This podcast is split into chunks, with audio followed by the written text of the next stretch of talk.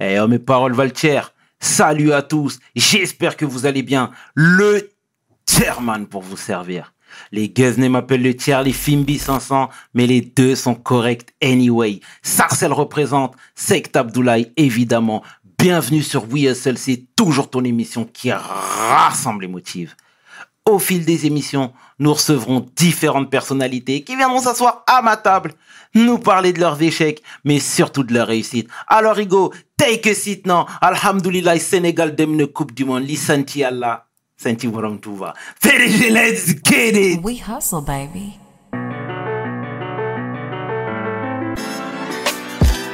Le chairman. Hustle, baby. Le chairman. We hustle, baby. Le chairman de retour sur We Hustle.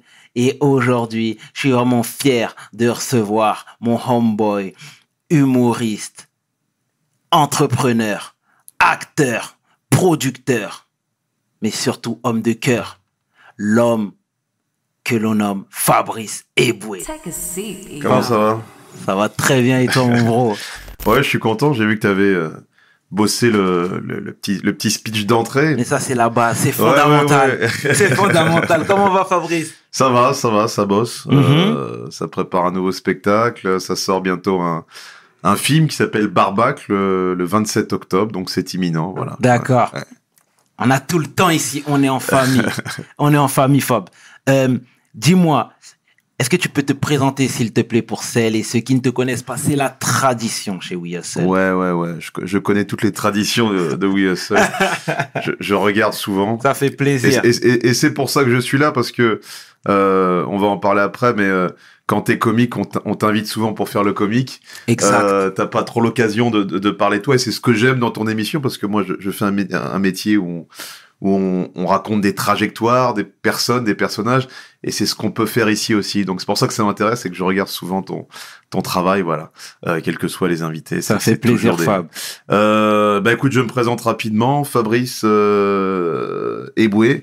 Fabrice Félix André Eboué, né le 7 juin 1977 euh, à Maison Alfort dans le 94. Mhm. euh, Félix, euh, c'est la partie, euh, c'est mon grand-père du Cameroun, qui a priori, je dis a priori, c'est toujours un peu flou dans ma famille, mais n'a pas de lien avec le Félix Eboué, euh, qui a des mmh. rues, des places en France, etc. Euh, et puis André, c'est du côté de, de ma mère, grand-père maternel, du côté de, de la Normandie. Euh, voilà, monsieur André Porquier, euh, et paix à leurs âmes, puisque les deux sont, sont décédés. Paix à leurs âmes. Paix à leurs âmes. Ouais. Alors, l'enfance dans le 94, Maison Alfort. Euh, c'est mon père qui travaillait sur Maison Alfort et Alfortville.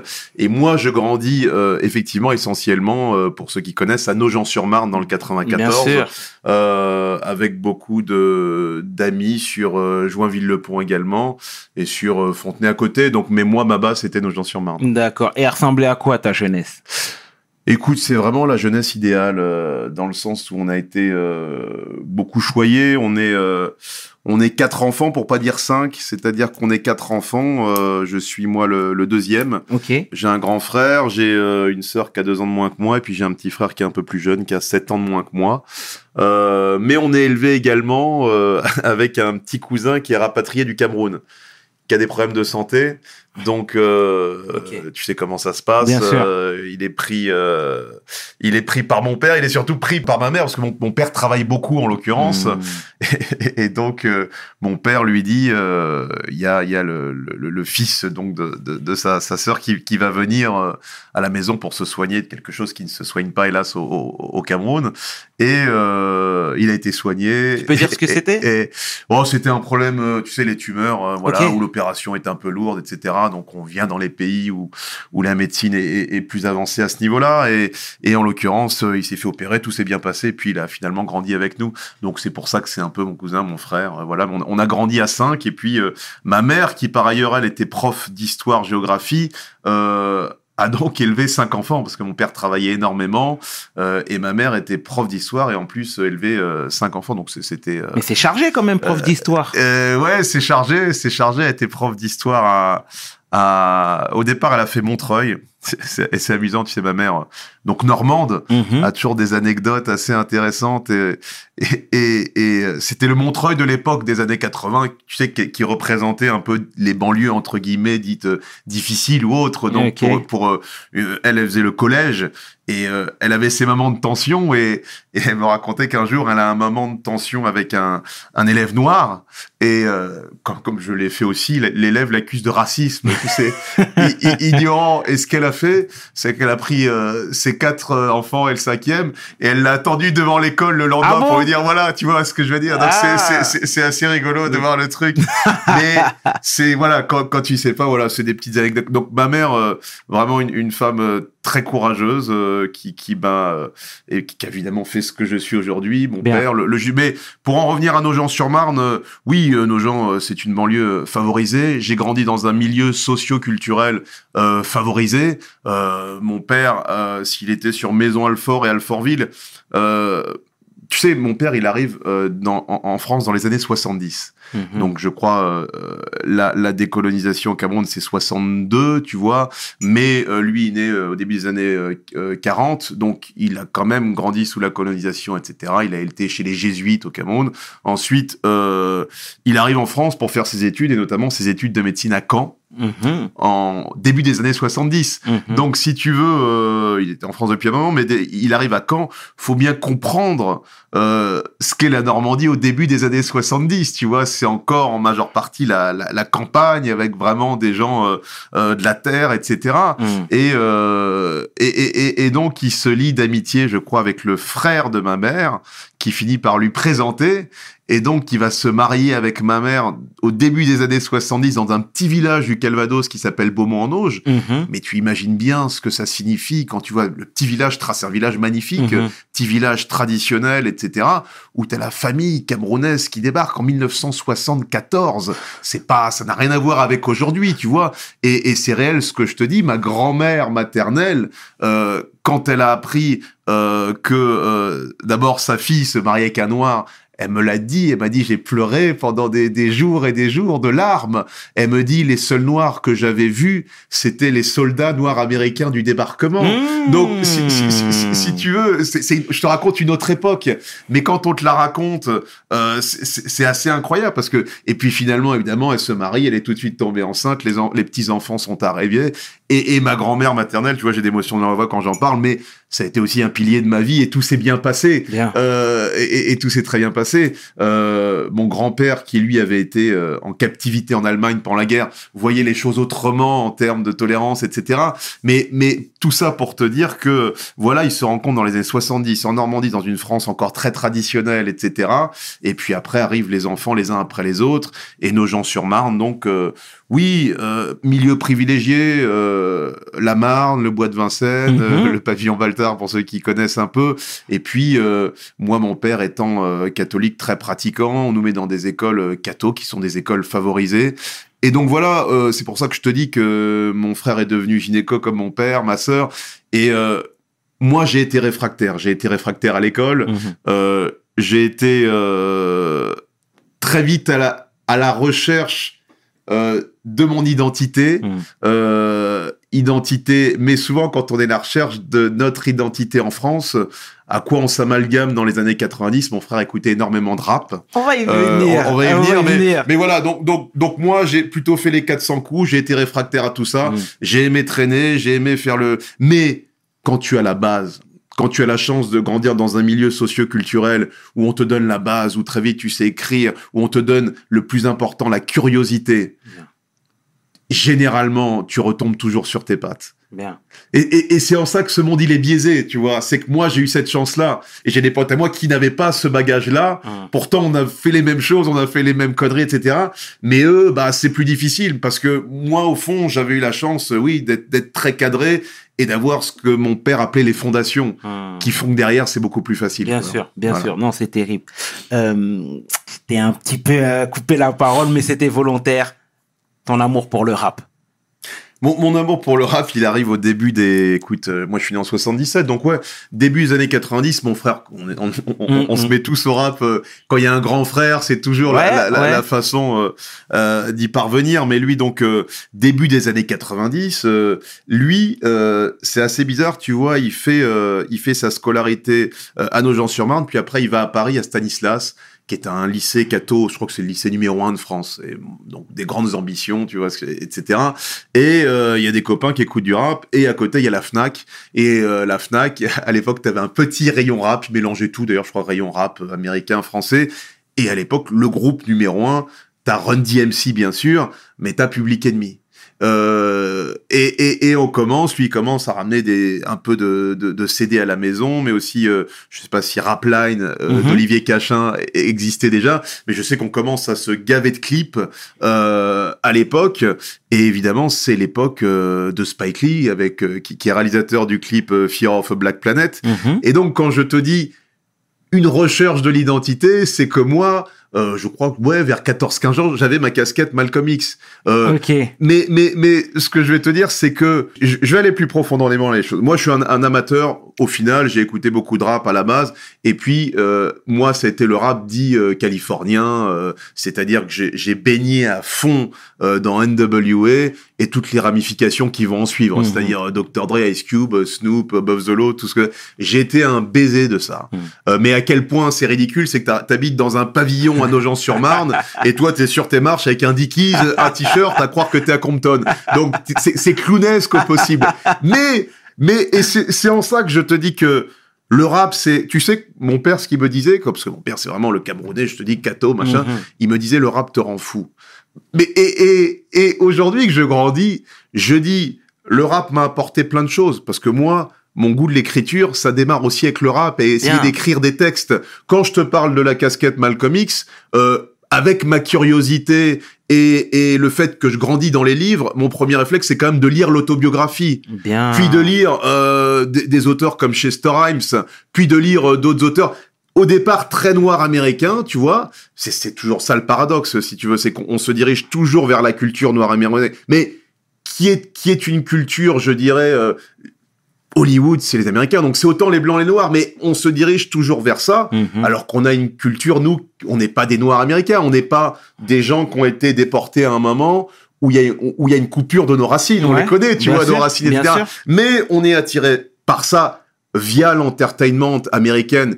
Américain, c'est pour ça que tu sais, quand on me dit, oui, mais les Chinois arrivent. Non, la base de qui domine l'échec mondial, c'est l'entertainment. Parce que c'est avec ça que tu forges les esprits. Et tu forges les esprits. Et moi, je te dis, donc, je suis attiré par ce côté euh, euh, noir américain. Et donc, de dire, je- euh, il, euh, il faut que je sois vrai noir. Donc, je, je- je te parle de cette histoire de, euh, de traîner sur ces marches à Nogent-sur-Marne. C'est ridicule. Mhm. Mais quand je te parlais voilà de la, de la dangerosité éventuelle du rap, c'est que tu commences à vouloir traîner, Mm. à faire ce qu'ils te racontent dans les albums Ouais. d'NWA, alors que c'est pas du tout ton vécu, mais tu veux ressembler. Mais comme euh, les jeunes, parce que moi je traînais totalement avec les deux à Nogent-sur-Marne, c'est des populations blanches Mm. essentiellement. Donc là, eux écoutaient Guns N' Roses, Metallica, et ils voulaient Mm. ressembler au mec de Metallica. Mhm. Mais toi, quand ton exemple, c'est un mec qui met une casquette, euh, qui dit qu'il a des flingues et qu'il a des pétales, toi, tu veux ça?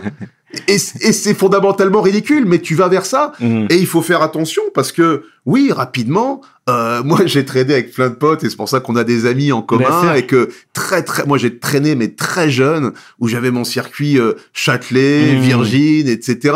Euh, j'étais pas du tout un délinquant, tu Mhm. vois, mais je traînais, on teasait beaucoup, on faisait les 400 coups, on s'est retrouvé Mhm. dans des trucs un peu tendus à des moments, alors que c'est pas du tout ma matrice, alors que c'est pas du tout euh, un milieu qui est propice à la base, si tant est qu'il y en ait un, mais qui est propice à ça.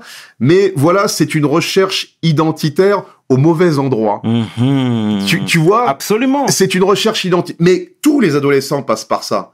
Mais moi, je te dis, le, le rap a été à double tranchant parce qu'il aurait pu me faire basculer dans un truc euh, un peu, euh, un peu tendancieux. Et euh, heureusement, il y a eu ce goût. Effectivement, on se retrouvait chez mon pote Alpha, euh, qui, qui habitait à Joinville-le-Pont, Joinville. voilà, qui avait son Mhm. petit studio lui chez lui. Et on séchait les cours, on n'allait plus en cours. Moi, quasiment à partir de la, euh, je sais plus, troisième seconde, les cours c'était une fois sur deux, puis plus Mm. du tout, etc. Euh, et j'allais chez Alpha et on écrivait des textes de rap et on écrit des textes de rap toute la journée euh, voilà en essayant de singer les Easy les Snoop les machins etc C'était un real Euh, motherfucking G. Ouais, voilà. Alors, euh, le Real Motherfucking G, ce fameux morceau, je m'en rappelle, il passe, Ouais. à l'époque, heureusement d'ailleurs, à l'époque, on n'a pas YouTube et compagnie, hein. Mm. Fallait fouiner, fallait récupérer la cassette de MTV qui tournait Ouais. autour. Et nous, quand on tourne sur la suite du, de l'embrouille Dr. Dre Easy, mais on se le matait, mais mille fois par jour. C'est-à-dire que je peux non seulement te chanter toutes les paroles, Ouais. mais te jouer le clip en même temps, tu vois ce que je veux dire? Donc je, je, je, je, suis là-dedans Ouais. euh, et, mener effectivement ce goût de, de l'écriture, euh, de la lecture en relation d'abord avec les Noirs américains, puis ensuite euh, tout ce que j'ai pas fait pour ne pas avoir été à l'école, tu vois, j'ai pris le goût de l'écriture grâce à ce genre de bouquin, tu vois. C'est pour ça que je, je, je dis pas, euh, je dis c'est néfaste sur des esprits fragiles qui prennent ça pour argent comptant. Tu vois, euh, toutes les embrouilles de rappeurs, machin, soit tu prends ça à la légère avec un petit sourire, même si ça peut aller trop loin parfois, mais il y a des gens qui sont dedans et qui prennent tout ça au pied de la lettre. Sur des gens fragiles, je dis que ça peut avoir des conséquences néfastes à un moment ou à un autre. Mhm. Moi, euh, je l'ai mis dans mon moulin, et puis je te dis, euh, je me suis mis à lire, je me suis mis à écrire, et au final, tous les bouquins qu'on dit chiants de l'é- de- de- de l'école, qui sont des classiques de, la littérature française, les Zola, les, les, les Céline, même si on le fait moins à l'école, ou les, les, j'ai tout repris et j'ai tout relu après. Bien. Mais, Mais, mais, mais, le déclic, c'était le rap. mais le déclic, c'est cette passion euh, d'une culture qui n'est pas la mienne, Mhm. où nos parents ne comprennent pas. T'imagines ma mère qui est prof d'histoire, qui me voit avec une casquette Malcolm X, elle ne comprend pas non plus. Mon père qui est euh, camerounais, camerounais, qui nous voit nous diriger vers les Noirs américains, euh, avec toute l'image qu'ont nos parents des Noirs américains de l'époque, de ces ghettos difficiles, de la drogue, de machin. Donc, il y a une incompréhension totale de nos parents, parce que notre démarche, elle est pas logique. Mais elle est démarche, c'est la démarche d'un jeune qui est dans l'entertainment mondial, c'est tout, tu vois. Mhm. Euh, et, et, et, et, et du coup, euh, du coup, voilà, ça- m'a permis euh, de beaucoup lire, de de- de- d'aller vers une érudition ensuite Excellent. et de rattraper tout ce que. Mais si j'avais pas eu la base, la transmission de mes parents, je pense que j'aurais pas fait ça. Je me serais contenté de boire ma bière Bien. et de faire le con et, et voilà. Mhm. Euh, bon, ouais, bon. Et Et, et l'autre truc qui me sauve, dis-moi, dis-moi, dis-moi. c'est que je suis le plus mauvais rappeur de l'histoire. D'accord. Donc, Non. donc, je suis le plus mauvais rappeur de l'histoire. Est-ce qu'il y, a Je- des- est-ce qu'il y a des morceaux qui traînent ici et là? Oui, tu peux trouver des freestyles ou tu peux trouver des choses, évidemment. Mais euh, j'ai un morceau, euh, puisque tu l'as interviewé avec euh, Driver, qui, est, Mhm. qui, est, qui, est, qui est mon gars, voilà, on se Mhm. connaît depuis, puisqu'il il était dans cette mouvance West Coast à la Ouais. française. J'ai pas cité le nom du groupe, il y avait un nom du groupe, comme c'était mon pote Alpha de Joinville, c'était euh, euh, Joinville, Mhm. qui est devenu Spliffton ensuite. Et ensuite, il y a un autre groupe qui s'appelait le Réservoir Dog, RD, et on a fait une association qui était CSRD. Moi, après, je suis vraiment passé à 20 ans sur scène, donc je suis passé à autre chose. Mais, mais, euh, euh, mais donc voilà, tu peux retrouver des morceaux dans lesquels j'étais, Mhm. mais j'étais le plus mauvais rappeur au monde. Par contre, j'avais une facilité pour les textes, et du coup, c'est ça ensuite qui m'a amené à monter sur scène, à écrire, à essayer même d'écrire des bouquins que j'ai envoyés aux éditeurs au départ. Mais ce goût de l'écriture, il est venu essentiellement grâce au rap. Mhm. Et maman euh, enseignante, papa gynéco, etc. Comment ils ont pris la nouvelle? Tu sais que leur enfant décroche totalement en troisième, les cours, etc. Comment ils ont pris le, le, le comment ils ont encaissé la nouvelle? Il y, a- il y a un truc qui est sûr, et ça, ça change pas, euh, c'est que les gens de cette génération, euh, c'est les études, les études, les études. Et, et, et pour eux, il n'y a pas d'autre solution que les études. Et, et, et, et je vais te dire, c'est amusant parce que euh, ma grand-mère, puis à son âme, dont je t'ai parlé tout à l'heure, euh, du côté maternel qui suivait un petit peu, mon frère aîné avait fait médecine. Et quoi qu'il en soit, c'était ça la réussite. Je pouvais, je pouvais devenir Eddie Murphy.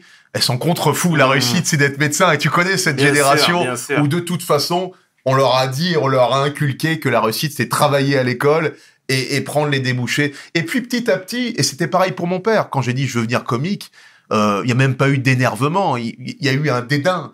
Il y a eu un dédain de... Il y a eu le, mon pauvre Fabrice, quoi.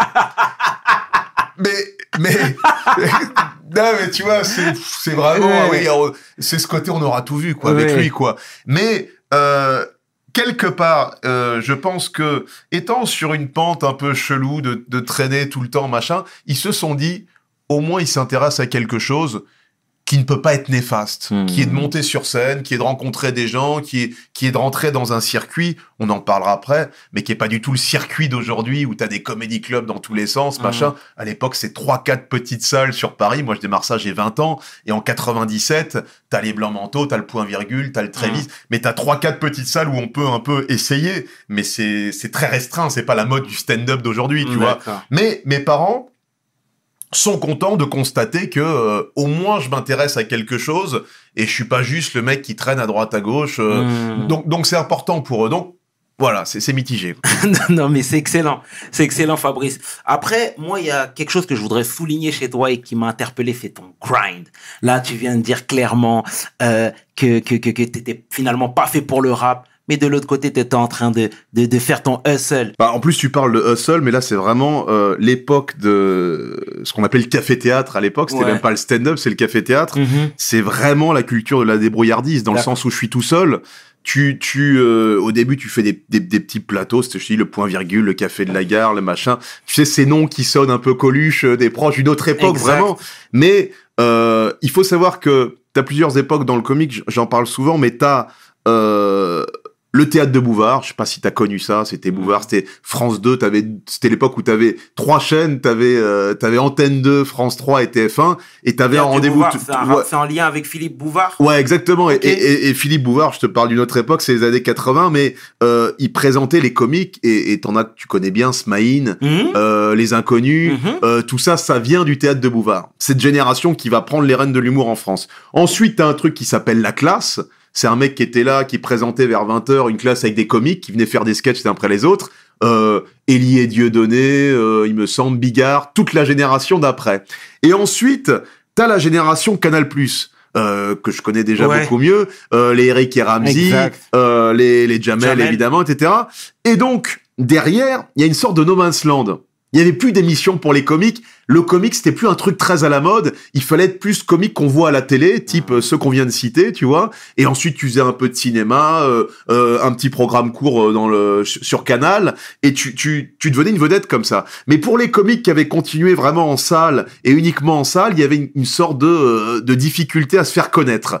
Donc moi, euh, j'ai commencé un petit plateau, le café Oscar, le machin, le truc, puis j'ai eu une heure à un moment, puis au café Oscar, on pouvait jouer, on ramenait du monde, tu vois. Moi, je me rappelle, tiens, pour revenir en arrière, je commence au départ parce que je faisais un peu de d'impro, de, de machin comme ça. Tiens, j'ai parlé du rap, mais excuse-moi, je, fais- des retours en arrière, mais c'est important que les gens comprennent que je suis métisse à 100%.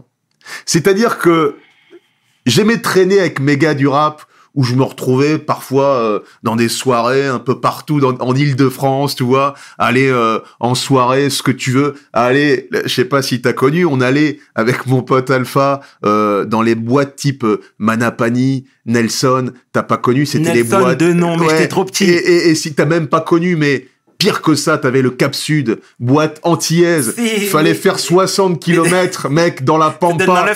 Ouais, ouais, dans le 9-1, à côté du zoo, j'ai oublié le nom, Toiri ou je sais pas quoi. T'arrivais, tu faisais 60 bornes et il te recalait devant. Tu disais, j'ai fait 60 km. J'ai même pas assez d'essence pour remonter. C'était ça. Mais normalement, à cette époque, quand t'étais un tismé, tu devais bien passer. Mais oui, mais parfois tu sais ce que c'était.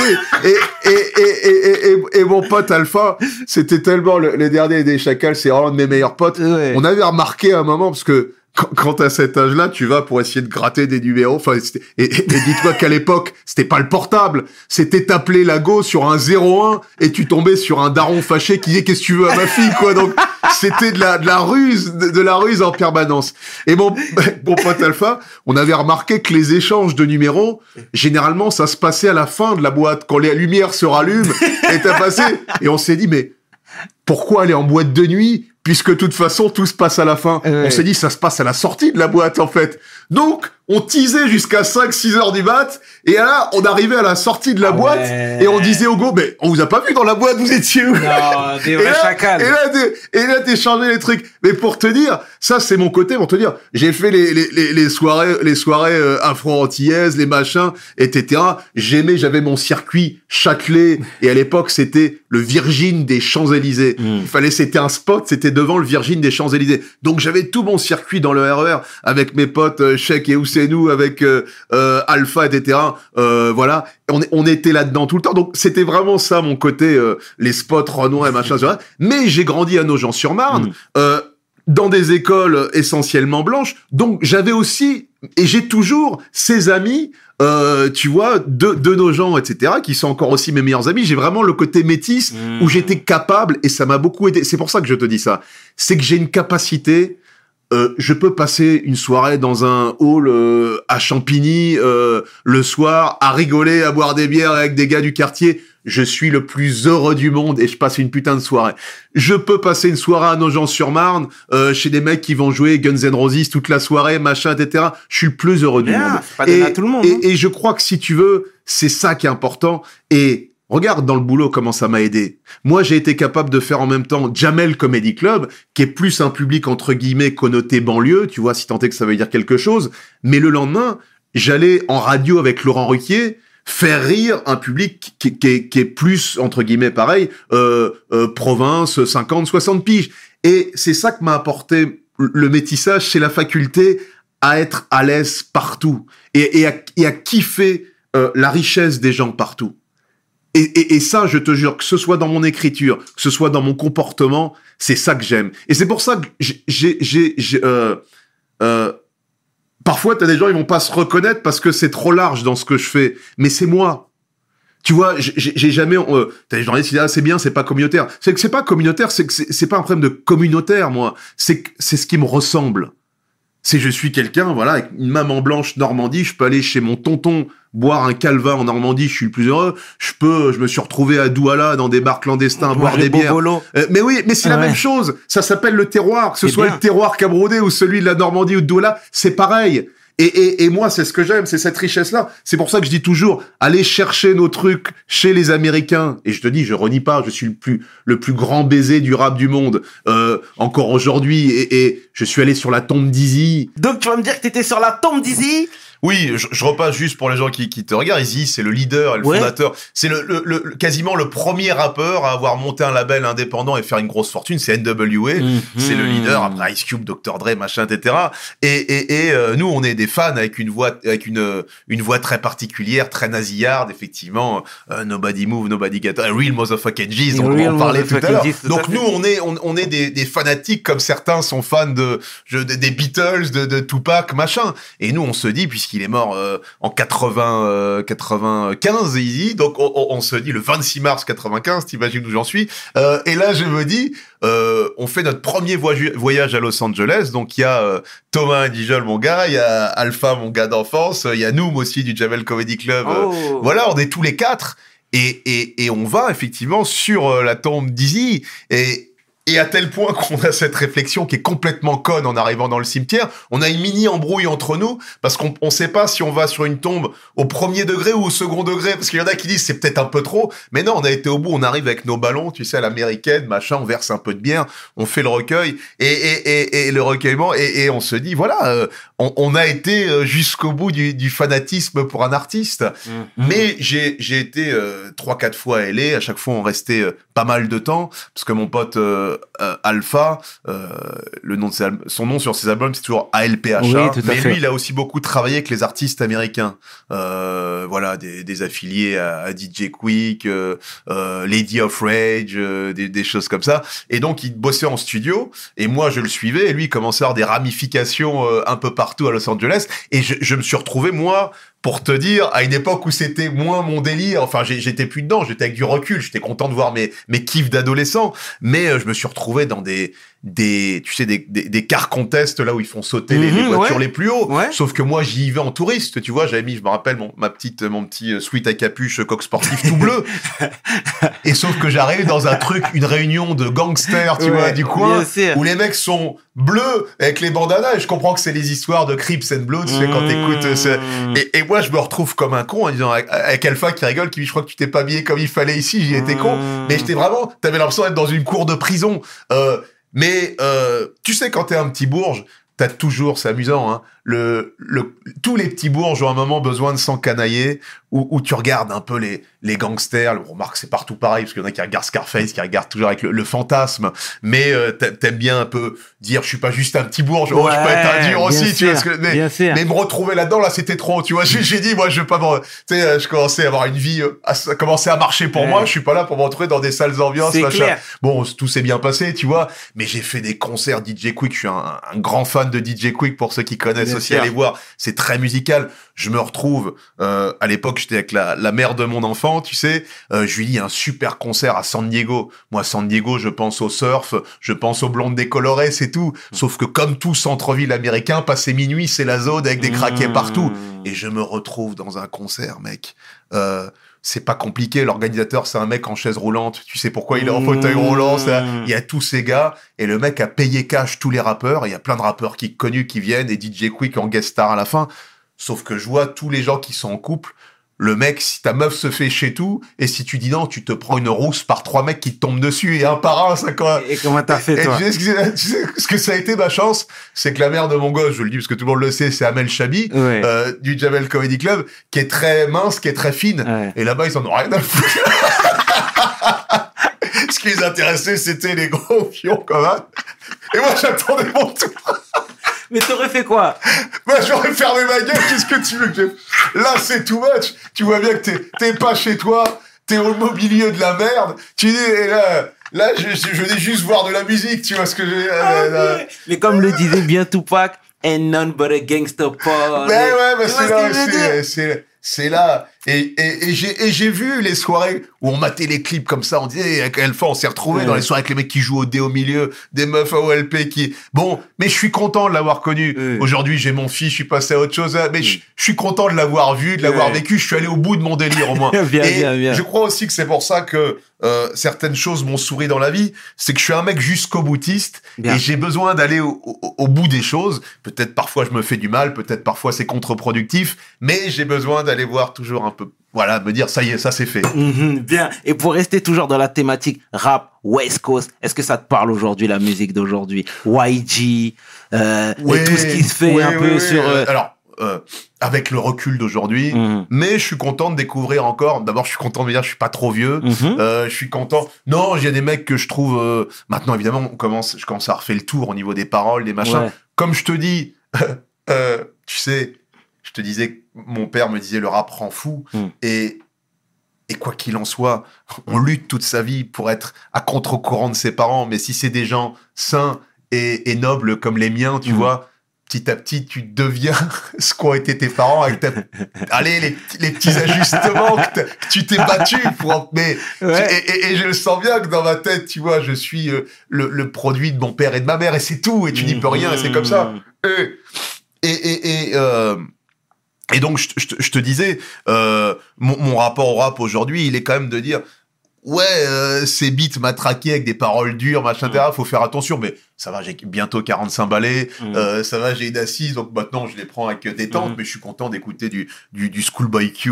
Bien, euh, suis- TGI. Ouais, voilà, tout Ouais, ça. ouais, ouais, euh, bien. Black Peas, toutes ces- tous, ces- tous ces mecs-là, euh, euh, J-Rock, tout ça. J-Rock, bien sûr, je suis resté sûr. West Coast, mais c'est une nouvelle mouvance. Et puis, euh, tu sais, c'est con. Euh, même si je te dis tout ce que je te dis, j'ai l'impression de faire partie de la mouvance West Coast. Mhm. Comme quand je croise euh, Driver et on en parle pendant des heures. Comme je peux croiser euh, Stomy euh, qui connaît Alpha parce qu'ils ont fait des morceaux ensemble. Mhm. Parce que nous, quand on était plus jeunes, on regardait toute cette euh, l'album. tu- Tiens, on a peu parlé de rap français. Je suis moins rap français, mais euh, l'album, le premier album de Doc Gineco. Euh, Première consultation. Pour moi, ça fait partie juste de la culture française. oui. Parce que non seulement euh, euh, l'album a cartonné, c'est une chose, mais euh, la justesse des paroles, mec. Non, mais c'est clair. c'est quoi un artiste? C'est un mec qui raconte son époque. T'écoutes les filles du Move, Mhm. le mec t'a tout raconté Mhm. sur Châtelet, il t'a raconté les soirées, il t'a tout raconté. Donc, euh, euh, j'appartiens à cette mouvance-là, tu vois, et j'allais euh, sur West Coast là, l'émission euh, Ah. du lundi soir sur Skyrock à l'époque, tenue par Stomy, qui faisait découvrir la West Coast. Mhm. Et on était, on faisait partie, tu sais, les mecs, tout dans le fond, mais qui veulent en être. tu vois ce que je veux dire, qui veulent en être. Et on a lié connaissance, surtout Alpha avec lui. Moi, je l'ai croisé deux, trois fois, on a bien parlé. J'ai Mhm. beaucoup de respect pour leur travail, pour tous ces mecs-là, ouais. Bien. Shout out à, à, Stomy et Ministère. Non, mais c'est terrible en tout cas, ton amour pour le rap, j'ai le même. Bon, moi je te disais, je suis plutôt New York, mais bon, it's all about rap music. Ouais, Voilà. c'est- ouais, tu vois ouais, ce que je veux dire? Donc, on est, on est, Et, tout ce qui va avec, c'est vrai que la West Coast, c'est plus euh, dès que le soleil revient, tu te mets un petit ça. son, tu vois, C'est tu ça. sors. euh, quand c'est ça. quand, quand t'as les moyens, bon, de temps en temps, de te faire plaisir, tu loues une voiture sympa, tu mets ça, Hmm. et t'es content. Tu sais, con, mais c'est un plaisir Bien, simple, mais c'est un plaisir con, tu bien, vois, mais voilà, voilà, c'est tout. Et, et pour revenir au grind, au hustle, euh, t'étais là en train de, te faire un petit nom, hein, finalement. Et la rencontre avec Jamel, elle est intervenue à quel moment de ta vie? Donc je te dis, moi, je démarre les, planches en 98, à peu- ouais, Coupe du Monde. Mes premières soirées, je me rappelle, en même temps, il y a la Coupe du Monde 98 et je suis en duo. J'ai trouvé dans le Pariscope, à l'époque c'était le Pariscope, c'est là où tu as tous les programmes, et on voit scène ouverte, faites des sketchs, il y a un public qui vote à la fin, et tu passes des tours, comme un tournoi de comiques. Ok. Et, et nous, on ramenait plein de potes pour être sûr de gagner, et machin, etc. Donc, on va jusqu'en finale, on se marre bien, c'est un peu catastrophique ce qu'on fait, comme quand tu démarres n'importe quel métier, faut trouver euh, plein de choses. Et, et, et sauf que mon pote, à la fin, dit, moi, c'était pour me marrer, je continue pas. Et moi, j'ai rencontré des mecs qui sont dans le petit circuit, des petites scènes ouvertes, pas comme aujourd'hui, quelques-unes à droite à gauche. Il y a ça, tu peux aller ça. Et je commence à en faire une, deux, trois, quatre. Je m'étais jamais intéressé aux comiques avant. J'en avais rien à foutre. Jamais C'était pas mon truc, c'était pas ma culture. Je connaissais Coluche comme tout le monde parce que c'est c'est un monument en France, tu vois. Mm. Euh, J'avais vu parce que euh, mon pote Alpha avait ramené euh, par son oncle une cassette d'Eddie Murphy. On s'était tapé des bars Mm. devant les premiers. Mais j'étais pas un mec de la culture comique, Mais tu vois. excuse-moi de te couper, Fab. Est-ce que t'étais un faneur déjà? Ah ça oui, toujours. Ça, ça, ça m'a... Dès l'école, dès l'école, fond de la classe, la Ouais. vanne qui tombe, déstabilisation. J'étais dans des écoles qui étaient censées être les écoles. Mes parents, tu vois, ils voyaient j'étais Mm. réfractaire. Plus Mm. t'es réfractaire, plus ils te mettent... Ah, Albert Demain, école privée, Cato, ça marche pas. Saint-Michel de Picpus, encore plus dur. Dans le 12e, encore plus machin. Viré, viré sept fois, frérot. Sept fois, sept écoles différentes. Ma mère, prof elle-même, arrachage de cheveux absolu. Elle appelait le rectorat, c'est Madame Eboué, je cherchais encore un établissement pour mon fils. Donc compliqué. Je finis à Amiens. À Amiens, on me place en, en internat. Euh, anecdote marrante, mais à Amiens, on me place en internat. Et donc, je me retrouve, je passe la semaine à Amiens. Et c'était en seconde, c'est mes dernières années d'école. Mais en seconde, je me retrouve dans la classe d'un mec qui s'appelle, son prénom c'est Charles. Je, mon, on partage la chambre le soir ensemble. Et l'année d'avant, tu sais qui partageait sa chambre Macron. Emmanuel Macron. Donc, donc, et il me dit, et, et il est venu à un de mes spectacles, il me dit, c'est quand même incroyable, tu vois. Je, je fais, je fais Macron. Et il me dit, vous deux, je savais qu'il allait se passer des choses particulières dans votre vie, mais que ça allait pas être au même endroit. Et tu vois, c'est, c'est, c'est le truc qui est... euh, Ah ouais. Ouais, ouais. Et, euh, et c'est pour ça que je dis toujours, j'ai été dans la même école que Macron. Mhm. On a le même âge, mais il avait un, un an d'avance. J'avais déjà, euh, moi j'étais en seconde, je sais plus, j'avais un an. Bon, bref. Mais, mais donc il était un peu en avance, mais voilà, c'est pour ça que je dis, j'ai été dans l'école de Macron. D'accord, bien. Et donc, tu étais en train de faire ton grind, en train de te bagarrer. Et, Et- la rencontre avec Jamel, du Ouais, coup. donc moi, j'ai- j'ai j'ai ma carrière. Euh, euh, le Jamel Comedy Club, le début, je crois que c'est 2005. Donc moi, j'avais fait les planches. Petit à petit, je fais des festivals. À l'époque, c'est des festivals. euh, Il y en a un peu partout dans la France, mais c'est en gros le jury, c'est le boucher du village, le maire. euh, tu vois, ils sont un petit délire. Le soir, c'est plus ambiance, on boit du vin rouge. C'était ça les comiques de l'époque, tu vois. C'était, c'était et, euh, et et petit à petit, je fais des festivals, mes contacts, et je suis programmé dans le Marais au théâtre des Blancs Manteaux. T'as le triptyque, c'est à 100 mètres, t'as le point virgule, Mhm. le café de la gare de l'autre côté et le- les blancs manteaux, ça fait un triangle. C'était les trois endroits où tu pouvais un peu. Et je fais deux ans, Mhm. euh, euh, deux ans de, de salle vide, hein, parce que tu commences, parce que t'essayes. Je te file une petite anecdote qui fait toujours marrer, mais blanc manteau, t'as deux salles, en haut et en bas. Je jouais en même temps qu'un mime très drôle qui s'appelait Patrick Côté-Moine. Mhm. Lui, il était blindé tous les soirs. Blindé tous les soirs, salle pleine. Moi, je faisais des salles euh, 15 personnes, j'étais content, tu vois. Mhm. À tel point que de ma salle, j'entendais les rires de la salle d'en bas. Ok. Tu, tu vois ce que je veux dire À des moments, je dis au public, Chut, vous avez vu comment il se marre en bas? Et, et, et, et, et, et, et- et un jour, j'ai dans ma salle euh, 7 personnes. Normalement, tu joues à 10. Je dis, vas-y, euh, j'en ai marre, je joue. Je joue, je suis là. Et là, je joue et je lutte. 10 minutes sans rire, 20 minutes. J'essaie d'aller les chercher, il se passe rien. Au bout d'une demi-heure, je dis, qu'est-ce qui se passe? Je, je dis, on n'est pas beaucoup, mais essayons. Et là, timidement, t'as un des mecs qui lève la main, il dit, excusez-moi, je suis venu avec mes correspondants espagnols, en fait. On pensait aller voir le mime, on s'est trompé de salle. Et, et moi, j'avais ça de père dans ma salle, en fait, tu vois. Donc, tu me parles de hustle, je te parle de galère. Bien. Et ça veut dire que tous les jours, il n'y avait pas Internet. Il n'y avait pas YouTube, il n'y avait pas un podcast à faire. Non. Collage d'affiches dans le marais toi-même, Mmh. distribution de tracks l'après-midi. Euh, si t'as déjà été au Festival d'Avignon, c'est ça. Bah moi, c'était tous les jours à Paris comme ça. T'essayais de faire marrer devant le théâtre, d'aller ramener des rameuter comme à Pigalle devant un sex shop. Viens voir, euh, je suis en spectacle, tu vas Mmh. la débrouille. Mais la débrouille, tu peux dire la galère, mais la galère qui me permet de prendre des années de vol euh, et, et de peaufiner mon art, d'apprendre. Au début, je commençais par faire des personnages. C'est pour ça qu'il y a des vidéos où je suis en maillot de bain, j'essayais tout, tu vois ce que je veux dire. 2001, j'arrive euh, via un petit plateau qu'on fait au théâtre de la Main d'Or. Euh, voilà, c'est l'époque euh, voilà où je croise donc Dieudonné au théâtre, machin, etc., qui nous permet d'avoir sa salle. Et tous les dimanches soirs, on peut bosser, pareil, machin, etc. Et en même temps, je continue au, Blanc Manteau. Voilà. Et là, 2004 ou 5, euh, on commence, nous, à se dire, Thomas, il y avait Yacine Bellatar, il y avait Amel qui était déjà là, euh, voilà quelques-uns, il y avait euh, Yacine Bellous, il me semble, et on commence à se dire, il se passe quelque chose. Il y a, y a- eu, non, il y a eu un truc qui s'appelle euh, Tongé Bacante qui avait fait un truc qui s'appelait Comic Strip ou un truc comme ça. C'est- C'est-à-dire que c'est le début des mecs qui commencent à dire tiens, il y a une population en France pour le faire peut-être plus à l'américaine, moderniser le côté, ce que je te disais, le côté un peu café-théâtre, Mmh. qui commence à devenir un peu poussiéreux. Et donc, il manque ces plateaux avec plus de diversité. Mhm. Et, et, et, euh, et ça commence à parler aussi à un autre public. Ouais. Et, et, et, là, petit à petit, nous, on monte notre propre plateau qui s'appelait Bar de Rire, avec Thomas, Amel, Noum, etc. Et c'est ce plateau qui est repéré ensuite par Kader Aoun et Jamel, et qui va devenir la première version du Jamel Comedy Club. D'accord. Parfait. Voilà. En sachant donc que dans ce plateau, il y en a trois qui ont plus d'expérience parce qu'on on traîne un peu dans le milieu de l'humour depuis un certain temps. C'est Patson, que tu as reçu ici, Mhm, mhm. euh, Mhm. Thomas et moi. Et, et, et, et, et donc, on, on, on- on est un peu euh, les locomotives de, de par notre expérience. Tu parlais de locomotive, mais moi, je voudrais revenir sur un point.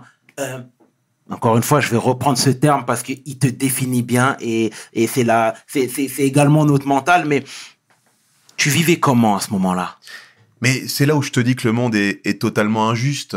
C'est que moi, je crois que je, je pars de chez mes parents à 29 ans. Donc, j'ai le temps. Ok. Le le mec qui est en galère, le mec qui habite dans un petit appart à 4-5 où les parents disent il faut y aller parce que là maintenant faut laisser la chambre au petit frère qui fait les études. Bah il prend un boulot. Et je vais te dire, si t'es un artiste, tu dois être un artiste jusqu'au bout. Ça doit te dévorer du matin au soir. J'étais dans ma chambre, dans, dans notre maison à Nogent, et je grattais, et je travaillais, et je matais, et j'écoutais euh, Rire et Chanson, quoi, machin, etc., comment ça fonctionnait. Donc, mes parents m'ont laissé euh, progresser, m'ont laissé apprendre. Et ça, ça te facilite la tâche. Tu vois ce que je veux dire? Et- j'ai pu être consacré, j'ai pu me consacrer et être concentré sur mon art à 150%. Là où d'autres vont devoir aller bosser le midi et le soir dans un resto, et du coup, c'est moins facile. Moi, c'est 150% parce que je sais que mes parents ont les moyens le soir et que ça leur pose pas de problème si je fais quelque chose de constructif. Tu sais, mon père, il- tu, sais, tu sais comment il nous a élevés, mon père? Hmm. Mon père, je te dis, c'est quoi être- avoir la chance d'avoir euh, euh, de bien-être entre guillemets? Mon père, euh, quand on voulait travailler l'été pour se faire de l'argent de poche, aller travailler au McDo ou sur un chantier, il disait jamais de la vie. D'abord, il disait on est des douala, les douala, Ouais. on travaille pas. tu vois ce que je veux d'accord, dire. C'est la première chose qu'il disait. Et la deuxième chose, c'est le temps là que tu voulais aller sur le chantier. Tu travailles tes maths, ton français, et moi je te donne l'argent à la fin du mois. Oh. Tu, tu- tu vois, tu, tu, vois- le raisonnement. Tu vois le raisonnement. Il m'a dit ce qui m'intéresse, c'est ton érudition et c'est ce qui se passe là. Donc c'est pour ça que je te dis que il y a des gens qui me disent aujourd'hui, ah ouais, cette capacité d'écriture, de machin, etc. Mec, c'est beaucoup plus facile. Je- même, je suis considéré comme un mec qui bosse énormément. Et c'est vrai que je, je bosse énormément parce que j'écris pour beaucoup de gens. J'écris des films, des spectacles, etc. C'est ma matrice. Mon père, il me mettait le dimanche après-midi devant un tableau. C'est tu sors pas tant que t'as pas fait les cinq problèmes de maths. Et quand on te dresse comme ça, même si c'est juste les 12 premières années, si t'as pas fini tes cinq problèmes de maths, t'es en culpabilité dans ta tête. Donc ça devient obsessionnel. Si j'ai pas écrit mes cinq vannes ce matin, je suis en culpabilité. Si je me lève que je travaille pas, je suis en culpa. Et c'est pas wham, c'est pas que j'ai une volonté plus farouche que les autres, c'est ma matrice. C'est comme les basketteurs aux États-Unis depuis qu'ils sont petits, c'est 1000 shoots tous les jours, sinon t'es une demeure. Et le mec, il va faire ses 1000 shoots tous les jours. C'est tout. Donc, donc, donc moi, j'ai la chance, comme tu dis, comment je vis? Bah, je vis chez mes parents. Mhm. Je vis chez mes parents et c'est plus facile. Et, et donc, je continue à bosser et vers 29 ans, finalement, je prends un petit studio, tu vois. Mhm. Et là, voilà. Et, et, et c'est là où les choses commencent à arriver, le Jamel Comedy Club. Mais dis-toi que quand je finis les Blancs Manteaux et deux ans après avoir eu des salles vides, je me pose la question de est-ce que je continue, est-ce que j'essaie d'écrire des pièces de théâtre, des choses plus universelles, parce que le one man, ça marche plus, machin, et j'y arrive pas, surtout. Puis j'ai la chance que les choses s'embrayent bien et qu'on me tende la main et que Jamel dise vas-y, rejoins cette troupe, on aime ce que tu fais, euh, nous, ça nous intéresse. Mhm. Est-ce qu'aujourd'hui, tu le considères comme étant ton mentor? Mais mentor, je sais pas si c'est le mot, j'en ai plein des mentors.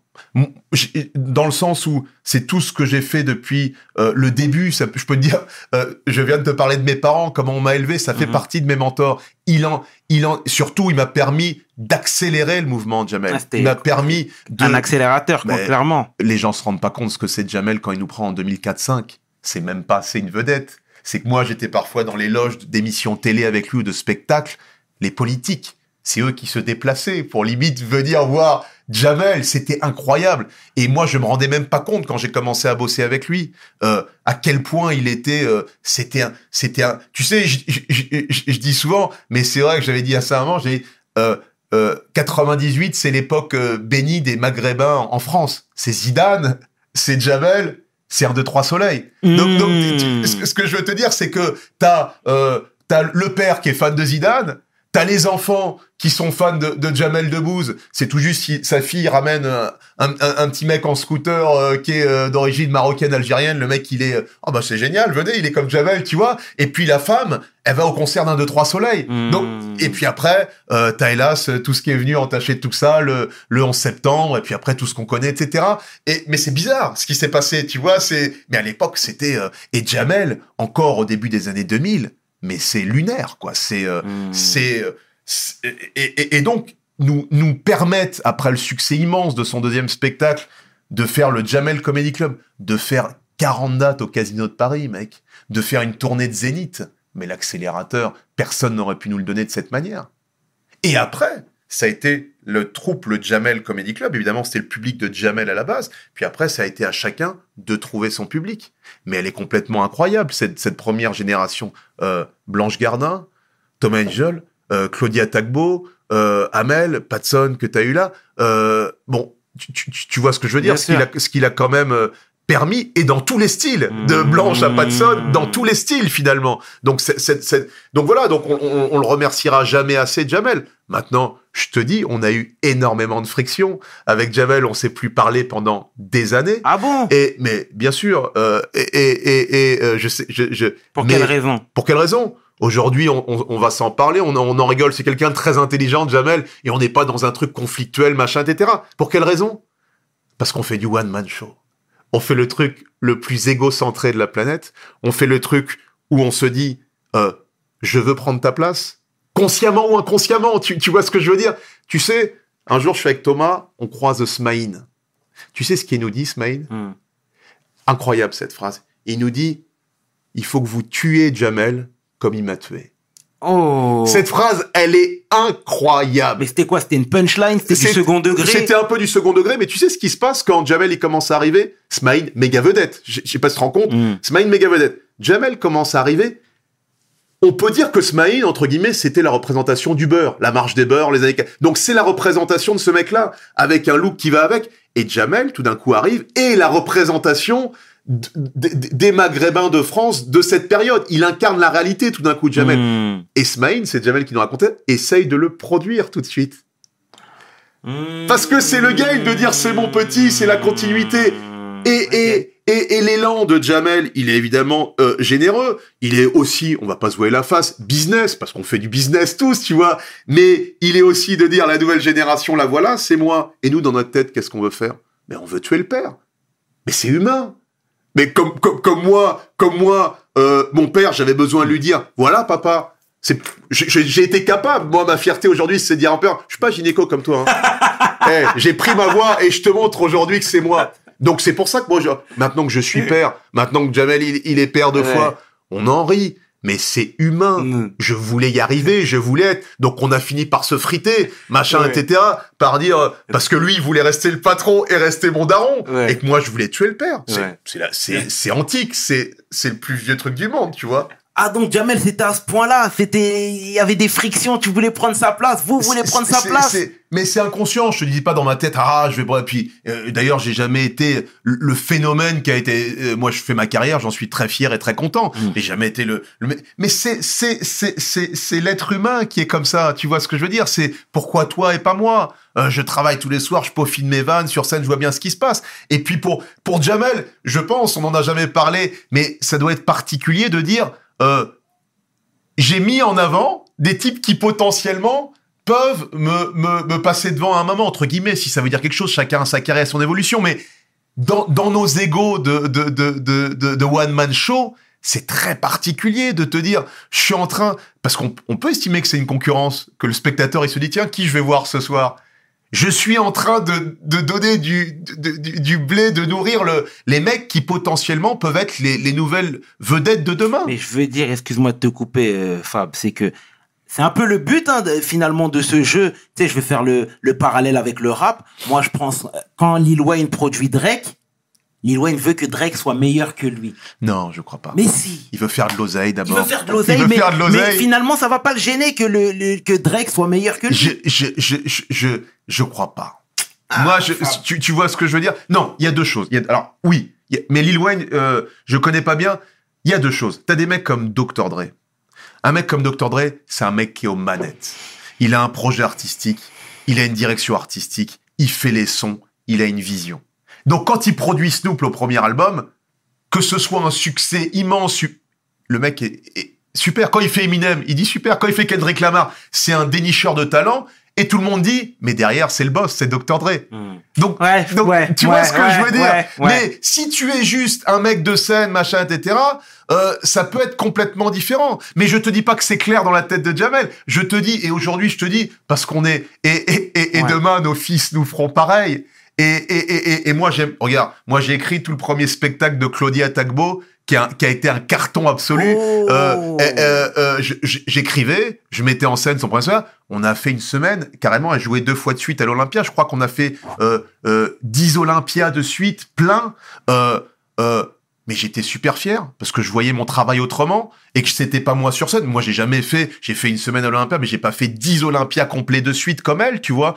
Et, mais j'étais super fier parce que je me disais, j'ai, j'ai, j'ai, euh, la vision que j'avais du spectacle de Claudia, etc., ça fait un super carton et je le regarde avec les spectateurs et je suis super fier. Ouais, c'est pas deux mecs, c'est différent. Hmm. Euh, j'ai euh, coécrit et mis en scène la pièce Amour sur place ou emporté, nous et Amel, gros carton, euh, plein toute une année au théâtre Ouais, du gymnase. exact. Pareil, je regardais ça, super fier. C'est pas du one man, c'est Adio Vacha. Le one man, je nous connais. Avec Thomas, c'est mon gars sûr, tu vois, c'est mon ref. Euh, Il y avait quand même, je te regarde, tu me regardes, t'en es où, j'en suis où? De fait, D'accord. le one man, c'est un truc. Le one man entre mecs, c'est un truc de. Voilà, Mmh, c'est qui, c'est qui, c'est qui- c'est qui le patron sur Mmh, scène. On est que comme ça. Bien. Et c'est sain, c'est de la concurrence pour, pour que chacun en progresse et dire.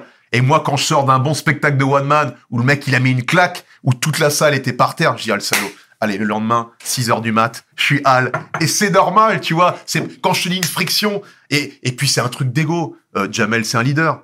C'est une locomotive. Tout ce qu'il a entrepris, tout ce qu'il a, l'empire qu'il a battu autour de lui. Mais moi, je suis pareil. Hmm. Je suis pas un suiveur. Je suis avec. Donc, donc, t'acceptes d'être le petit d'eux. Puis tous les soirs, au bout d'un moment, tu dis, écoute, c'est pas ma nature. Je suis pas le Hmm. petit d'eux. Tu, tu, tu vois ce que je veux dire? On, a, on avait reçu également euh, Farid Chamek, euh, que je salue au passage, euh, qui disait que, voilà, lui aussi, il kiffe hein, vraiment ce qu'il fait, etc. Mais que parfois en coulisses, l'ambiance était malsaine. Il y a eu beaucoup de tension, il y a eu beaucoup d'animosité, etc. C'est quelque chose que tu mais- peux confirmer, mais- toi? mais Non, nous, on n'a jamais eu de tension. D'abord parce que mes coulisses, c'était le Jamel Comedy Club. Euh, donc, nous, c'était la colo de vacances. C'est vraiment des souvenirs extraordinaires. Le premier groupe, on était naïfs.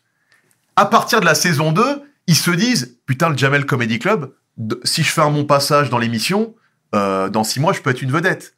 Donc, tu commences à être dans un calcul de Ouais. Et si je suis le numéro un de la troupe, eh putain, j'ai tapis rouge. Donc, ils commencent à être dans un calcul, comme tous les comiques d'arrive, qui savent que ça peut aller très vite. Nous, on arrive, on a 30 balais. Thomas, Wam, Patson, on galère depuis des années. Euh, Il y en a, ils, ils, ils faisaient pas du tout ça. Euh, euh, Frédéric Shaw. Euh, Frédéric Shaw, tu sais comment il commence sa carrière de stand-up? Frédéric Mhm. Shaw, c'est le, euh, excuse-moi de parler comme ça, mais c'est l'asiatique de Oui, la troupe. oui, oui, oui. Il, il- il- il parle, il commence parce que sur des plateaux avant le Jamel Comedy Club, je dis à Tongé Bacante qui faisait un autre plateau, le, le comédie, euh, je sais plus quoi, euh, je lui dis, tu sais ce qu'on n'a pas en France qui pourrait cartonner? Un asiatique qui parle de ces trucs sur scène. Et il cherche et il trouve pas. Et il finit par passer une petite annonce dans les agences de casting. Et Frédéric Shaw, qu'est-ce qu'il fait à cette époque-là? Il est steward sur Air France. Et il dit, moi, j'ai toujours rêvé d'être comédien, je veux bien essayer. Et il commence comme ça. Donc, le mec n'a pas plus d'attente et il continue à être steward pendant les tournées du Jamel Comedy. Club. Il a pas d'attente. On n'a pas d'attente. Et petit à petit, il y a tout qui monte. 40 casinos de Paris plein, euh, les gens qui rient, machin. Et puis là, chacun commence à monter. Mais, mais on est tous potes au départ. Et on se tire pas. Le, le, le, le- Et puis donc les choses arrivent très vite et on se marre. Euh, Thomas, on est les deux locomotives au départ, mais on, est, on a juste trop de points communs avec Thomas. Thomas, la première fois que je le vois, tu sais où je le vois? Je le vois, je crois qu'il faisait une spéciale à la main d'or, justement, et je le vois à la sortie. Euh, euh, au début, je le vois, il allait. Thomas, personne ne le connaît comme ça. C'est pas un dossier que je te file, il te le racontera peut-être à l'occasion, mais il a un, un brushing à la Snoop Dogg. Thomas. Sérieux? Ouais, c'est dingue. Il a pas de brushing Thomas, parce qu'il a les cheveux bizarrement euh, limite indiens, tu sais quoi. Donc il a un brushing comme dis, C'est quoi ce gars-là? Et tout. Euh, et puis après, je vois Dickies, All Star. Je dis mais c'est un mec de, de la mouvance West Coast, c'est un mec de chez nous, tu vois. Et donc avec Thomas, euh, Camerounais tous les deux, tu vois, fan de West Coast. C'est pour ça qu'on se retrouve sur la tombe d'Izzy tous les deux. Né à Maison Alfort, tout ce que je t'ai raconté sur Maison Alfort, 94. Donc c'est trop. Donc rapidement, on, devient les meilleurs potes du monde. On est tous les soirs ensemble en soirée. On est en, vacances ensemble. Donc on part à Los Angeles, machin. Et puis euh, il arrive le, le, le, le, film qu'on va faire ensemble qui va, qui va tout, tout, tout, tout euh, cartonner ensuite et, et, et, et, et nous donner un step supplémentaire dans notre carrière. Mais avec Thomas, et je le dis avec le recul, euh, c'était peut-être le seul malgré tout où il y avait une observation que fait Fabrice, que fait Thomas, que fait machin, etc. Et c'est normal. Mhm. C'est normal. Et tu vois, bon, c'est terrible déjà ce que tu dis, tu parles en toute transparence et c'est ce qu'on aime ici. C'est ce qu'on aime.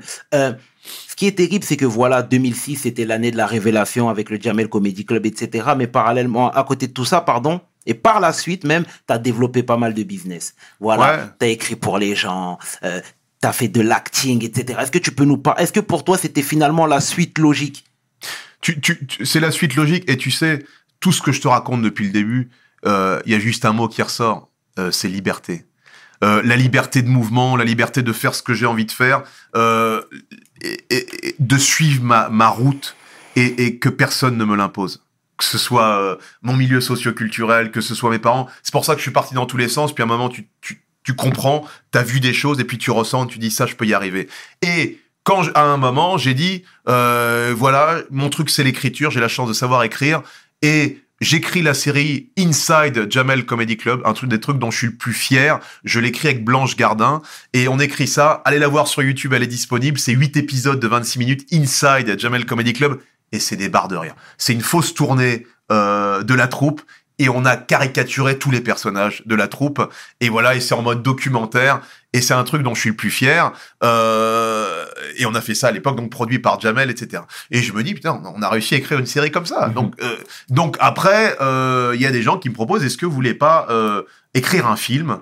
Et de là, on propose le pitch de, de casse départ. Je gratte sur une feuille le résumé de- du film, je le donne. Ils nous disent Thomas et toi, vous êtes un peu en vue en ce moment. Bingo, allez-y.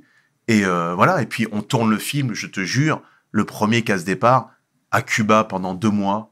euh, parce qu'on n'a pas pu tourner aux Antilles françaises parce que les béquets voulaient pas de ce film, machin, etc. À Cuba pendant deux mois. Ambiance, on est au paradis. euh, super ambiance. la naïveté d'un premier film. Pareil que ce que je te dis sur le début de Jamel Comedy Club, zéro calcul. Le kiff d'être entre potes, de faire un truc, de se marrer. Et la vérité de ce film, elle est dans l'ambiance qu'il y a eu. Euh, un truc libre et un truc pour se marrer, voilà. Après, on peut parler de casse départ plus Mm. en profondeur si tu veux, mais, euh, mais voilà, en tout cas. D'accord. Euh, je te disais, avant de, de, de parler de casse départ, etc., tu commençais à t'émanciper. Il y avait les premières tensions. Bon, t'as vu, on n'est pas là pour alimenter les, les polémiques, mais Mais j'ai pas de polémique parce que Non, je suis bien avec tout le monde, oui, tu vois. Donc, mais avec Thomas Gijol, il y a un moment donné, il y avait de la friction. Je sais pas c'est intervenu à quel moment, mais on a eu ces bruits de couloir là. Euh, Est-ce que déjà tu peux en parler, s'il te plaît? C'était Ouais, dû à quoi? C'était dû à, à- c'était professionnel d'abord? C'était des tensions liées à votre activité pro? Ou pas forcément? Le- la, la base de toutes ces histoires-là, euh, euh, les meufs, euh, l'argent, l'ego, point barre. Euh, et l'entourage. L'entourage qui fait que c'est ton, c'est ton gars sûr. Euh, je te dis que tu fais tout. Il connaît mes parents, je connais ses parents. euh, on va en vacances ensemble, etc. On a fait les 400 coups ensemble. Et puis à un moment, euh, tous ces trucs qui font l'être humain euh, euh, font que euh, après le crocodile, euh, j'avais voulu le réaliser tout seul, lui faisait son film ensuite, etc. Pour moi, le film, je l'ai écrit trop vite parce que euh, je sortais de casse départ, qu'on m'a gonflé la tête, t'es un génie, fais ce que tu veux, il est écrit trop vite. Bon, dommage, mais c'est un film qui marche au final et dans lequel Thomas est juste stratosphérique et il est super pour moi drôle dans ce film-là. Et euh, sauf que le tournage se passe pas bien pour toutes les raisons que j'ai évoquées, parce que c'est pas le même, euh, c'est pas le même, euh, la même construction que Casse Départ, puisque Casse Départ en choralisé, là il a pas le titre, etc. Et qu'à un moment, tout ça fait que euh, voilà, et, et on s'embrouille jamais avec Thomas, on s'est jamais embrouillé. Tu connais ces relations où on ne se dit rien, ça pourrit petit à petit, parce que t'as des gens qui font blablabla, mais c'est toi le vrai génie du groupe, blablabla, mais c'est toi euh, le, la vraie vedette du duo, machin. Alors que notre force, elle était d'être tous les deux, parce qu'on amenait chacun. Thomas, il amenait son génie du clown, moi j'amenais plus ma rigueur dont je t'ai parlé au niveau de l'écriture ou de la réelle, etc. Et c'est ça qui faisait notre force, et la force et la complémentarité de notre duo, c'est que c'était pas fake, c'est qu'on était des frères, tu vois ce que je veux dire, et que euh, au bout d'un moment, quand chacun essaye d'aller dire à l'autre ah c'est toi parce que chacun veut aller tirer pour récupérer l'un ou l'autre et bah petit à petit ça et puis un jour on s'est séparés. Et puis euh, il a fait ensuite effectivement sa vie de famille. Mais déjà il y avait plus donc et puis là il y a- il y, a plus de nouvelles. Et euh, je croise Tommy un soir. Et on, se- on se dit quelques vérités avec Tommy et, et, euh, sur l'histoire de carrière etc et il me raconte son embrouille à l'époque avec Gynéco. Et ce Gynéco c'était son ref aussi. Hmm. et il me dit t'as pas le droit t'as pas le droit de de pas refaire un pas vers ton gars etc Euh, c'est il me dit il me dit tu vas le regretter toute ta vie à un moment s'il arrive quelque chose si machin etc et je crois Jean Rachid je sais pas si tu connais Jean Rachid Mhm. aussi voilà et il me dit pareil et on s'est revu il y a je crois il y a un an ou quelques avec Thomas. Euh, on s'est serré la main on a bu un verre. L'eau a coulé sous les ponts on va pas aller retourner faire la fête ensemble tu vois. Mais euh, c'est mon gars et moi je dis toujours que ce soit Jamel le Jamel Comedy Club. Thomas trop de bons souvenirs. Le reste je m'en bats les couilles. Hmm, hmm. et, et trop de bons souvenirs, trop de choses euh, extraordinaires. Là d'où on vient, des salles d'où on vient, où on s'est tapé des barres de rire. Et puis aujourd'hui, tout le monde est apaisé, tout le monde a sa vie de famille, tout le monde gagne très bien sa vie. Ça y est, tu, tu vois, ça y est, quoi. Et, euh, et qui, qui sait si demain on fera pas un truc ensemble? Hmm, hmm. parce que les choses. Donc, la boucle, elle est bouclée et c'est très bien. C'est une aventure qui est juste humaine, avec les erreurs des êtres humains, l'ego des êtres humains, euh, et, et, et, et tout va bien, tu vois. Mhm. Tout va bien. En tout cas, le message est, le message est passé et on, on le salue, euh, Thomas Gijol. Je voulais rebondir également sur un autre point, c'est que, voilà, Amel Chabi était ta compagne est-ce que, euh, pendant, pendant pas mal de temps, hein, vous Mhm. avez même un enfant ensemble, etc. Mais est-ce que ça cohabitait bien à la maison? Est-ce qu'il n'y avait pas ce petit challenge Je vais faire mieux que toi? C'est toujours dur d'être en, d'être en couple entre artistes. Je vais pas te faire un. C'est toujours dur parce que t'as toujours l'histoire de qui travaille le plus, qui fait machin. Est-ce que tu peux m'aider, mais t'as envie d'être indépendant et de machin, etc.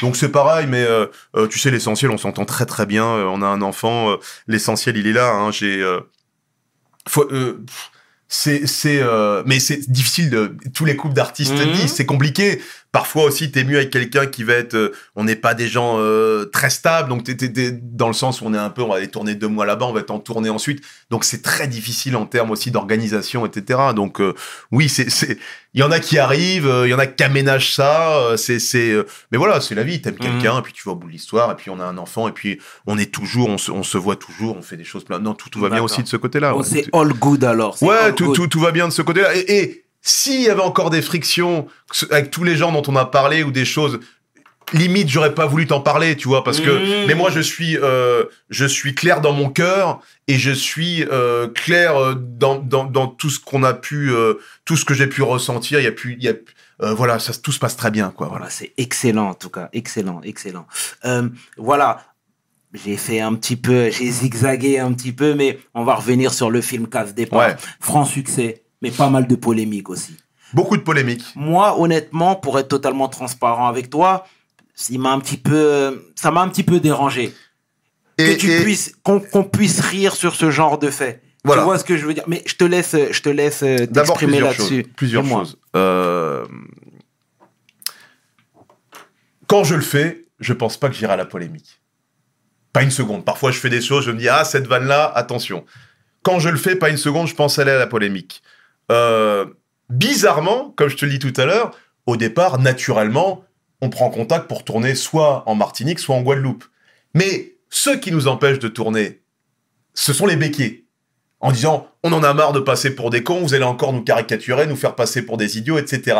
Donc moi, dans ma tête, le s'il doit y avoir polémique, ce sera vis-à-vis de cette, cette, cette frange de la population.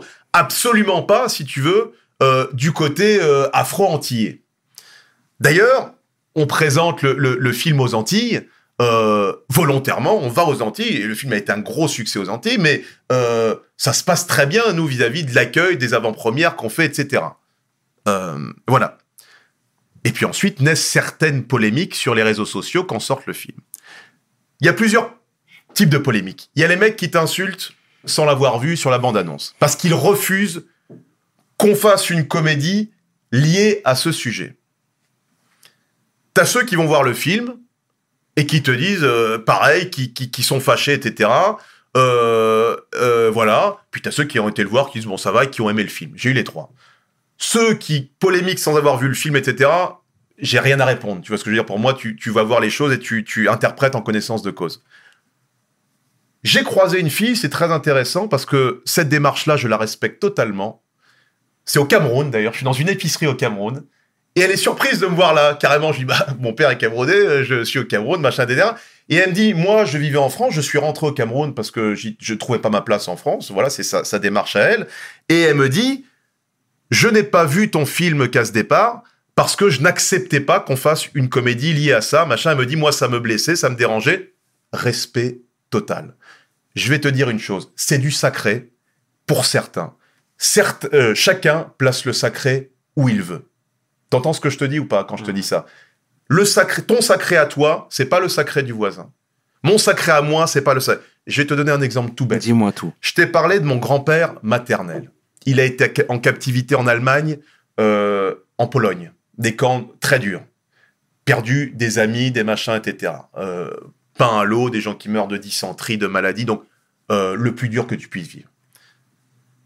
Quand le film de Roberto Benigni, La vie est belle, qui est un mec, une comédie dramatique, mais qui se passe dans un camp pareil, où le mec commence à euh, commence à faire je sais plus quoi, euh, à faire semblant à son fils qui est pas dans un camp à jouer la comédie. C'est un succès international ce film. Mon grand-père a dit c'est une honte. Parce que dans sa chair, il a vécu ces camps et que pas une seconde, il n'accepte que ce soit rattaché à la comédie. Parce que c'est son sacré, non, non seulement son sacré, mais qu'il a vécu dans sa chair. Tu comprends ce que je veux dire? Moi, je vois Roberto Benigni, La vie est belle, j'ai passé un très bon moment, je trouve que c'est un film merveilleux. Donc, donc, donc pourquoi on prend ce thème de l'esclavage au Ouais, départ dis-moi. c'est, c'est, c'est, ce qui m'intéressait, c'était pas parler en soi de l'esclavage, c'était de parler de, puisque moi je fais des films qui, qui, qui parlent de moi, qui parlent de, c'est de parler de euh, comment chacun ou deux individus euh, vivent leur négritude en France et par rapport à la société française. Mon personnage dedans, d'ailleurs, qui me représente bien, qui est un petit bourgeois, métis, etc., élevé par une mère blanche, euh, qui est à la mairie et qui veut être, pour être bien vu, plus blanc, plus blanc que les blancs, comme on dit, euh, oncle Tom, etc., nègre de maison, comme on dit, etc. Et de l'autre côté, le personnage de Thomas, qui foire sa vie et son excuse en permanence, c'est parce que je suis noir finalement et que personne ne m'aime. Et en leur faisant revivre l'époque la plus dure ou considérée comme la plus dure pour les Noirs déportés d'Afrique, ils vont prendre conscience que c'est un vrai sujet et ils vont prendre conscience de ce qu'est la négritude et qu'il ne faut pas la galvauder, qu'il faut pas euh, la prendre pour excuse, pour dire je rate ma vie à cause de celle-ci, ou qui vont la prendre pour excuse, dire je n'en veux pas, machin. Non, tu as un passé, tu as un héritage. Donc, ce qui m'a chagriné, moi, c'est que c'était un film pour parler de choses positives vis-à-vis de nous et vis-à-vis de la société française que certains connaissent, tu vois, de pas tomber dans le misérabilisme et euh, d'être dans la mendicité, ah, je suis noir, aimez-moi, etc. Ou au contraire de, de, de pas être dans le je ne veux pas être noir, je ne veux plus l'être, comme si ça n'existait pas. Donc pour moi, c'était un. Et c'est ça le fond du film. Donc quand je fais casse départ et que derrière, bah tiens, j'en ai parlé avec Stomy aussi qui m'a dit je me suis senti blessé dans la salle, j'étais pas bien, ma copine me calmait. J'ai et j'ai essayé d'expliquer ça. Et je, je reprends cet exemple. Imagine-toi quand tu as vu La Grande Vadrouille, est-ce qu'une seconde tu as pu penser que quelqu'un se sentait mal à l'aise vis-à-vis de ce film Mhm. Donc moi, quand je fais casse départ, réellement, je te le dis, je suis chagriné de me dire, bah merde, ceux qui étaient le, le, le, le, le plus légitimés à, à comprendre le message de ce film, pour certains en tout cas, me le renvoient dans la gueule en me Ouais. disant, euh, machin, comment tu peux faire une chose pareille? Donc oui, moi j'ai été un peu chagriné. Et, et après tu reprendras, mais je finis. Et quand on fait le film tout simplement noir, cette scène avec Lucien Jean-Baptiste, où, j'ai, où on a parlé mille fois avec Lucien de la difficulté pour nous de faire des films, parce que si on fait des films où on parle pas des Noirs, on- les, les Noirs nous disent Eh, ça suffit, vous avez l'opportunité de faire des films, pourquoi vous parlez pas de nous? Et puis quand on parle des Noirs, il y en a d'autres qui nous disent Oui, mais c'est pas comme ça qu'il faut faire euh, et Mhm. qu'il faut en parler. La difficulté qu'on a, et dis-toi, il y a un grand sujet ensuite, ensuite, mais dis-toi que c'est pour ça que je dis à JP, quand il vient me voir pour faire son film, la jeunesse de Tout Simplement Noir, c'est JP vient me voir, il me dit j'aimerais faire un film. C'est un mec qui veut faire une pétition euh, euh, pour les Noirs, machin, etc. Et- et c'est moi qui dis à JP, prends une posture de militant. Ce militant perdu entre euh, est-ce qu'il veut être militant, est-ce qu'il veut briller, on sait pas, machin, etc. Et on écrit ce film ensemble. Et je lui dis, il y a une scène que je veux mettre, puisque j'ai ma scène dans le film. Je veux qu'on ait une explication avec Lucien Jean-Baptiste qui m'accuse de certaines choses pour casse départ et moi je lui dis tu fais des films de vendus de bounty avec des noirs qui tombent le cul dans la neige parce qu'on on l'a subi et on en a souffert entre guillemets tu vois donc donc donc je veux mettre les choses au clair et d'ailleurs ça n'a pas loupé parce qu'il y a des gens qui vont écrire qui vont dire ah putain toute ma famille à part moi était contre casse départ mais en voyant ça ils ont vu que tu avais du recul sur l'affaire évidemment est-ce que je referai casse départ aujourd'hui? En connaissance de cause? Je sais pas je sais pas je, je ne sais pas. Ce film réjouit des millions de gens. Il fait des cartons à chaque fois qu'il passe à la télé, machin, etc. Il m'a permis d'exploser dans ma carrière de cinoche. Je, je sais pas. Ce que je te redis sur mon grand-père, c'est que c'est... Et, et c'est pareil dans mes spectacles. J'ai parfois des vannes où t'as des gens qui font, mais on peut pas faire ça. Oui, mais à côté, il a ri. Et la prochaine vanne, c'est lui qui va dire, on peut Mm. pas faire ça. Donc, on... c'est super délicat, quoi. En fait, si tu veux, moi, ce qui m'a un petit peu chagriné, je rejoins les propos de Stomy, c'est que je me disais que Fabrice est assez intelligent et je pense qu'il y a un imbroglio, il y a un quoi quelque part. Mais ce qui m'a interpellé là-dessus, c'est que t'as pas pris la parole directement. T'as pas parlé, t'as laissé passer la tempête, t'as laissé euh, euh, les choses se tasser un petit peu, mais t'as pas parlé. Moi, je pense qu'il y a des fois, autant il y a des fois, parfois, faut, faut faire, faut faire la sourde oreille, faut pas écouter, faut pas calculer, mais je pense que parfois, certaines fois, il faut se lever. Parce que surtout, d'autant plus que, tu vois, ce genre de choses-là, etc., euh, ça nous prend aux tripes. J'entends. À l'époque où on sort casse départ, t'as pas We Hustle. Je te, je te- je te dis ça bien, par hasard. bien, t'es t'es reçu sur des médias dont le travail, qui marche avec les chaînes de télé, qui font les films, c'est de mettre en avant une comédie. Et évidemment, disons les choses, le ressenti de la plupart des gens blancs va pas être le même ressenti que la plupart des gens noirs. Sauf que sur ce genre de film, on avait dû faire, pourtant, on avait fait les médias, le, peu de médias noirs qui existaient à l'époque, euh, Africa numéro un, on a peut-être fait, euh, bref, on a été aux Antilles, comme je te l'ai dit, mais la plupart des gens vont être là pour vendre le téléphone et vendre la comédie, des deux comiques. Donc, tu sais, c'est jamais évident. J'avais les gens qui me disent pourquoi avant il n'y a pas eu une vraie, un, vrai film dramatique sur l'esclavage en France? Euh, euh, les, les, gens pensent toujours. Moi, j'aurais pas de souci. D'abord, c'est pas mon métier. Moi, je suis comique. Je- J'essaye de faire, de véhiculer, même si tu as pu voir mon nouveau film récemment et, te montrer que j'essaye d'aller dans d'autres voies aussi. Euh, j'essaye de véhiculer des choses par le rire, malgré tout, parce que je pense que c'est un vecteur très large et que c'est très intéressant. C'est ce que j'ai essayé de faire avec Casse Départ. Mais, mais, mais quelque part, à l'époque, quand ils te reçoivent, c'est alors c'est super, on se marre, machin. T'as pas le temps d'aller dans le fond et dans, dans, dans toutes ces réponses que des gens que j'ai pu croiser des années plus tard dans la rue, ils sont venus m'aborder très poliment. Et moi, ça me va tout à fait, le débat qu'on a là. Mhm. Il est sain. Bien Euh, sûr. Et je te dis, j'ai pas à contester ton ressenti, ce qui te fait mal au ventre. J'ai- pas à le contester. Maintenant, mon avis à moi, plus globalement, c'est que cette page dramatique de l'histoire, qui dure 400 ans, qui fait qu'effectivement, des gens sont déportés d'Afrique. Il faut qu'on s'en débarrasse. Quand je dis qu'on s'en débarrasse, c'est-à-dire que, évidemment, il faut pas, euh, je te parle pas de d'effacer les d'effacer le drame, d'effacer, mais il faut avancer et que cet esclavage ne continue pas dans la tête. Mhm. Et, et, et, et, je dis, et moi, puisqu'on est dans chez We Hustle, quand je fais mes choses, euh, quand, quand je fais mes films, etc., re- regarde à quel point on est prisonnier de notre négritude. Regarde à quel point tout, on y pense tous les jours. Quand j'écris, je, je fais un premier film sur Casse Départ, je fais un deuxième film sur le crocodile du Botswana, je fais, est-ce que quelqu'un qui est blanc, qui fait des films, a toutes ces problématiques? Non, lui, il fait des films sur ce qu'il veut. Donc, mais nous, ce que je veux te dire, c'est que Alain Mabankou, il a dit, il faut, euh, il faut pas s'enfermer dans notre noirceur à un moment. Mhm. C'est-à-dire que oui, il faut, il faut garder ses souvenirs à vif, euh, ses souvenirs difficiles, etc., savoir ce qu'a été l'histoire, c'est indispensable, tu vois ce que je veux dire. Mais maintenant, il faut avancer. Et avancer, moi, c'est ce que j'essaye de faire. Je te dis, pour moi, le plus grand militant noir au monde, pour moi, à mes yeux, c'est mon père.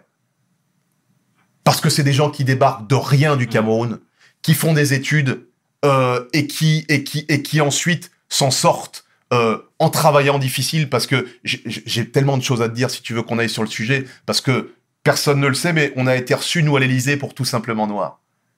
Euh, avec JP on a été reçus pour visionner le film par Macron. J'ai toujours refusé là j'ai été invité déjà là- là-bas. Et là je suis dit tiens je vais y aller pour voir ce qui se dit. Euh, et tout ce qui se dit c'est des histoires de noms de rues de il faut rajouter des noms de rues de diversité. Comme nous quand le Jamel Comedy Club est arrivé, il fallait plus de comiques de la diversité. Est-ce que ça a changé quelque chose fondamentalement? Et on est toujours dans le symbole. Ce que je veux te dire, c'est que, et c'est pour ça que je t'ai cité mon père, c'est pour ça que tu fais cette émission, c'est que tu n'as attendu personne. Quand je te dis que tu ne te mets pas dans le misérabilisme, dans la mendicité, t'aurais pu dire Ah bah ça suffit maintenant, pourquoi sur le service public il n'y a pas suffisamment de noirs? T'as dit J'en ai rien à foutre, je fais mon truc et j'avance. Et ben moi, il y a que ça. Que certains estiment que casse départ, ça n'a pas sa place, ou que ça leur a fait du mal, j'en suis désolé, moi, c'est pas l'intention première. Tu vois, l'intention première, c'est de parler de la négritude et du fait qu'il faut se débarrasser de ça, non pas comme une honte, mais quelque chose qui parfois nous ralentit dans l'entrepre- dans l'entrepreneuriat. Mhm. Et quand tu vois mon dernier film, Bien où sûr. je ne parle pas une seconde de ça, c'est parce que je veux dire à un moment, il faut être capable d'avancer en tant qu'être humain, point barre. Si on se... Et, et, et c'est marrant parce que tout simplement noir, j'ai eu mille débats, j'étais dans une soirée euh, des gens qui me disaient, on parlait, euh, on, on- parlait de ce film, comment les gens le voyaient, etc. Ça a été vachement intéressant, c'est pour ça que j'ai participé activement avec JPEG ce film, c'est parce que ça m'intéressait aussi de, de, de parler de ça autrement, de- de- et là d'une manière plus directe avec une, une caméra épaule. Mais, mais tout, tout ça pour te dire, il faut faire des choses. Le passé, il est terrible. Il a été ce qu'il a été. Il faut le garder, évidemment. Il y a plein de choses qui sont faites pour ça. Mais maintenant, il faut avancer. si je peux me permettre de te reprendre, c'est euh, est-ce que déjà toi, dans ta famille, tu as eu des retours? Oui, j'ai, Non, mais dans ta famille proche. bien sûr. J'ai eu plus des amis très proches qui, est- qui ont été dans ton cas. Qui, qui ont été dans ton cas, qui ont été dans le cas de Stomy, qui m'ont dit euh, euh, j'ai, du mal, Fabrice, avec le, le thème, etc. Et, et- et- et évidemment, mais je te dis, je le ressens. C'est, un ressenti personnel. J'ai rien, j'ai rien à dire Mm. sur le ressenti de, de tout un chacun. Mais euh, à la fois, je te dis, je sais pas si je le referai aujourd'hui parce que ça va m'amener plein de choses. À la fois, je veux pas renier mon travail parce que quand je le fais, je suis dans une logique qui est positive et qui est pas dans le truc de ah, ah, on va aller alors j'ai eu le j'ai- je suis pas dans un truc de ah on va rire d'une période qui est super sombre et dire euh, c'est rigolo. C'est c'est pas ça l'objectif. C'est pas ça l'objectif. Moi, voyant le tout de loin, euh, voilà, euh, je te connaissais pas personnellement à l'époque, mais euh, t'as- je t'ai toujours considéré comme quelqu'un de brillant et d'intelligent, tu vois. Non, Ouais, mais ouais. clairement. Et moi, dès le départ, je me suis dit, il partait pas d'une mauvaise intention. Tu vois. Bah, enfin, Mais- ce, ce serait mais- ridicule. Oui, complètement, complètement. Après, là où je t'ai dit, là où ça me gêne, euh, ça me gêne beaucoup, c'est c'est juste que pour moi, il y a des choses sur lesquelles on ne doit pas tourner à la dérision. Mais- tu vois ce que je veux dire mais- moi, c'est moi, c'est juste ça le le, le, le, le, point de désaccord qu'on aurait. Mais ce que je te dis, c'est quand je te dis c'est ton ressenti et que t'as dû regarder la grande vadrouille et rigoler sans Mhm. penser que quelqu'un pouvait se dire que c'est une époque avec Mais laquelle. après avoir eu cet écho-là, j'aurais une autre grille de lecture. Oui, moi. Tu vois ce que je veux mais dire? je, je suis pas en train de vouloir changer ta grille de lecture. Ouais. Je te dis que j'en- j'entends ton ressenti comme j'ai entendu le ressenti de plein de gens qui sont venus me voir Mmh, poliment dans la rue. Bien sûr. Pour- et, et je l'entends et je le respecte parce que je n'ai pas à juger du sacré, que ce soit vis-à-vis de ton histoire, de la religion, de machin, etc. Je le respecte Bien entièrement. sûr, bien et, sûr. et, et, et, euh, et, et, et moi, c'est pareil, j'ai- mon sacré, et Dieu merci que chacun a son sacré, et, et, et c'est pas et chacun le place où il veut et comme il veut vis-à-vis de son vécu, vis-à-vis de sa culture, vis-à-vis plein de choses. Et je l'entends, mais je te le redis en plus, à, à tel point, euh, c'était pour nous, Thomas et moi d'ailleurs, euh, une vision pour traiter d'un sujet qui nous tenait à cœur. Donc que certaines personnes nous le renvoient tout, on- on- sur le moment.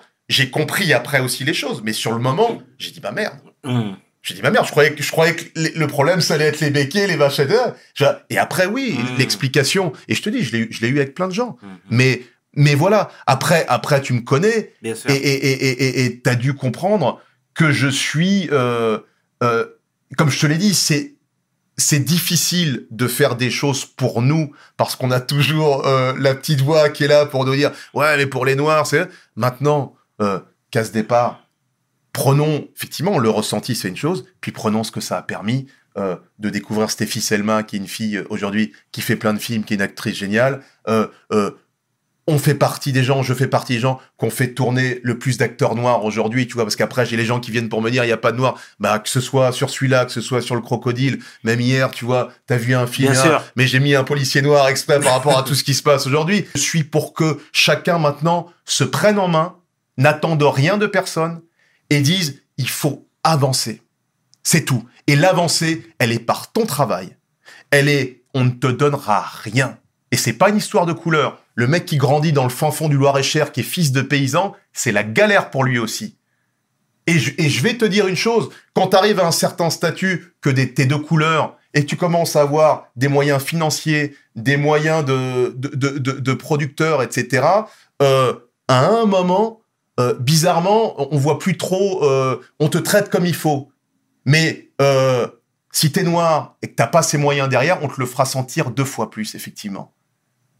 Mais la prise en main, et t'as reçu des gens, et, je te parlais de la jeune fille que j'ai croisée au Cameroun qui m'a dit, moi je suis rentré en Afrique, je ne trouvais pas ma place en France. Mais c'est une démarche qui est méga louable. Mais si tu choisis de rester ici, t'es obligé de jouer le jeu d'un pays. Tu, tu, vas, tu vas pas changer un pays qui a 2000 ans d'histoire. Hein. Ça, c'est l'utopie. Maintenant, le boulot, mec, ça sert à rien d'aller mendier. Le boulot. Et tu sais, quand tu arrives dans des métiers comme le mien, que tu vois certaines choses, je reprends, j'ai été à l'Élysée. Et tu sais ce que c'est, ma grande déception? C'est que c'est censé être un débat sur les populations. Qu'est-ce qu'il faut? Qu'est-ce qu'il faut faire? J'ai essayé de mettre en avant l'éducation, tout ce que je te disais, l'inégalité, parce que moi, je peux bosser chez mes parents, machin, dans quoi j'ai baigné, etc. Et on finit par me parler du nom des rues. Je peux habiter la rue ce que tu veux, c'est pas ça qui m'intéresse. C'est des symboles. Tant qu'on sera dans les symboles, tu te fais baiser la gueule. Parce que le combat, il est. euh, mon père, il m'a toujours dit, Fabrice, le racisme, c'est un rapport de force. Si tu es suffisamment fort, suffisamment assis, que tu as les ressources pour faire. Le racisme, il s'écrase. Sortons, sortons, je te jure de ça. Et c'est, pour ça qu'avec Lucien Jean-Baptiste, qui fait des choses, on a voulu faire ce sketch dans Tout Simplement Noir. De dire qu'à un moment, on se trompe peut-être à des moments. Je me suis trompé, Dieu merci, et je me tromperai encore. Mais à un moment, tu sais ce qui s'est passé sur Casse Départ aussi, et c'est aussi pour ça que j'ai fait Tout Simplement Noir avec JP. Des gens qui m'ont craché dessus pour Casse Départ, parce qu'ils m'ont dit, ouais, l'esclavage, ceci, c'était les premiers devant la porte au casting du film d'après. Donc, donc, donc, donc, donc, je citerai pas de nom, mais à un moment, tu vois, stop, quoi. Fais, trompe-toi. Je suis un être humain. Bien je me trompe, machin, etc. Je, je, je, et j'avance. Et, et je machin. Et je, et, et, et, et, et je te le redis, je suis un métis, je suis le produit de deux cultures, j'en suis très fier. Mais, euh, et je suis un homme de débat. Et tout ce que tu me dis, je suis content, tu vois. Et c'est pareil parce que je l'ai vécu dans la rue. je- tu, tu, te confies, tu, tu, tu te dis ce que tu as ressenti et tu as le droit de le dire. Et moi, je te dis, sur le moment, ça me fait du mal. Mais je me dis, je sais que je suis droit dans mes bottes parce que moi, ce que je pensais, c'était pas ce, ce que je traitais, c'était important et qu'il y en a d'autres qu'on puisse retrouver là-dedans. Mhm. Mais euh, sortons de euh, des symboles et, et avançons. T'as reçu des gens ici qui sont des. C'est pour ça que je regarde ton émission. Je dis enfin, on a des gens qui racontent leur tranche de vie, le- leur, leur, leur ascension dans euh, comment je construis ceci, comment je construis cela. Voilà. Un matin, j'oublie ma couleur de peau, j'oublie tout ça et j'avance. Bien. Je- les Chinois du 13e, je crois que leur couleur de peau, ils en ont rien à foutre. Ils avancent. Parce que si on sort pas du côté, euh, euh, si socialement il n'y a pas une élévation, euh, notre couleur va être un frein en permanence.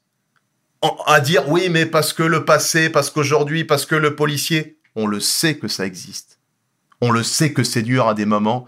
On le sait. Maintenant, la seule façon de se dresser, et c'est pas se dresser contre, c'est te dire si tu ne veux pas subir certaines choses, il faut que tu t'en donnes les moyens. Donne-t'en les moyens. Et ne sois pas. J'ai été dans les clichés, j'étais là où on attend certains d'entre nous. Quand je te parle de mon adolescence, parce que j'ai eu besoin de me trouver euh, identitairement. Donc j'ai été dans les clichés de ce qu'on attend de nous. Donc élève-toi par la, façon dont tu veux. Et ce que je te dis, et ça peut sembler bizarre que ça vienne de moi, mais tu es dans un pays qui a 2000 ans d'histoire. Soit tu joues le jeu, tu penses que tu as les armes pour, tu as envie de le faire. Et si tu penses que tu ne le peux pas, nous ne sommes pas des Noirs américains, nous ne sommes pas coupés de nos racines. Même si beaucoup de Noirs américains aujourd'hui les cherchent, nous ne sommes pas coupés de nos racines. Et il y en a qui sont venus ici sur ton plateau pour te dire j'ai fait le choix de rentrer et je suis droit dans mes bottes et je suis plus heureux, plus épanoui et j'avance mieux comme ça. Et respect total parce que je trouve que soit tu joues le jeu, tu veux jouer au Monopoly, tu joues au Monopoly, si tu joues au Cluedo en même temps que ce que je, ça va pas marcher, tu vois. Voilà, moi ici je me sens très à l'aise en France. Je suis métis, c'est différent, je l'entends, tu vois. Je suis à l'aise en Normandie, je suis à l'aise euh, en banlieue, je suis à l'aise dans le centre de Paris. Euh, j'ai eu plein de vécus, plein de vies, j'en suis ravi. Mon fils, il est euh, camerounais, il est normand à l'intérieur, il est marocain, et ça continue. Et tout ça, c'est de la richesse. Bien. Et, et voilà. Quoi. Tu sais, ici, on est en famille. Hein. Donc, c'est une Non, discussion mais de brothers. Tu vois comment je me suis... je Non, mais c'est. Mais parce que ça parce que ça ça m'a et, et je te le dis avec émotion Mais parce que parce, parce que euh, à un moment tu dis putain fais chier quoi Mhm. tu dis fais chier on, on fait un truc on a l'impression nous qu'on fait avancer Après, un le truc truc, c'est quoi? Si tu te de te couper, j'aime pas faire ça, mais t'es un personnage public.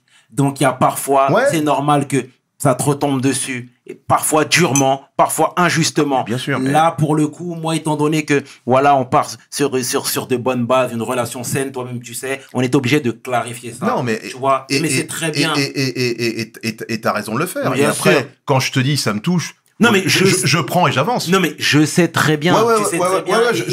je, prends et j'avance et c'est très Et- bien. mais, mais ce que je te dis, pour moi, le, ma mère, qui est blanche, euh, en élevant cinq enfants, le petit cousin qui vient du. Cameroun, machin, euh, c'est pareil, pour moi, c'est du militantisme, machin. C'est euh, euh, se marier avec un noir africain, pour reprendre ce qu'on s'est dit au début, dans les années 70 en Absolument, Normandie. Tu te rends compte la femme que ça doit être. C'est c'est c'est tout ça. Et je peux pas, moi, j'ai vu, je te dis, ma grand-mère pleurer, enfin, je l'ai pas vu pleurer, mais qui m'a raconté pleurer. Puis après, être fier de prendre ses petits métis sur la place du village, parce que voilà, c'est ça la vie. Ça, c'est- magnifique. Et, et, et, et, et, euh, et c'est possible. C'est possible, Bien. mais je veux pas non plus mettre sous le tapis, dire que euh, les violences policières, je, je peux te raconter, moi, le soir où on a été humilié. Un 31 décembre, Mm. drugstore des Champs-Élysées, tout le monde connaissait les champs à l'époque, Mm. euh, parce qu'on double un peu dans la queue. On est monté avec mes cinq potes, on est, euh, on est cinq de, de, de voilà, euh, de couleurs, et on se fait mais démonter la gueule le 31 janvier par des, des mecs en civil, et, et on nous dit à la fin, bonne année messieurs. Et évidemment que ça grandit ton truc dans toi de dire mais qu'est-ce qui se passe, les gens qui sont censés te protéger, etc. Mm. Mais tout ça, ça existe, on le nie pas. Mhm. Voilà, il y a des, des, des bavures dramatiques, etc. Mais c'est pas les symboles. N'attendez rien, Bien. bossez, Voilà. bossez. L'école, à fond, même si moi j'ai été, mais je vous le dis, j'ai eu des bases magnifiques que vous n'avez pas dans certains endroits. L'école, la curiosité, que tu sois euh, un noir à Aulnay-sous-Bois, à Sarcelles, un paysan euh, euh, blanc dans le Loir-et-Cher, bosser un max et surtout aujourd'hui, on, on- et, et- et- et- et je finirai là-dessus, mais il y a l'école, c'est les fondations, et ensuite trouve-toi. Bien. Parce qu'aujourd'hui, et c'est ça We Hustle, c'est n'attends rien de personne et et t'as plein de vecteurs différents maintenant. Explore, explore partout, Excellent. etc. Va voir, sois curieux et tu réussiras à trouver qui tu es et à t'imposer. Bien. Et, Bien. et- et- et- et c'est le plus important. C'est le plus important, Fab, c'est le plus important. Euh, voilà, Fab, Fabrice, métis franco-camerounais.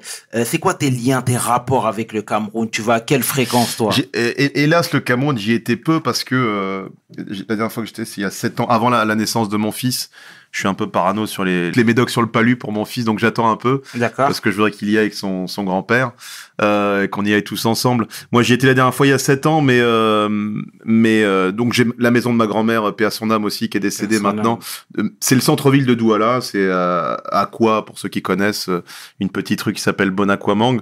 Voilà, euh, c'est dans un quartier populaire, c'est pas euh, les quartiers résidentiels, Mm. tu sais, très fermés, etc.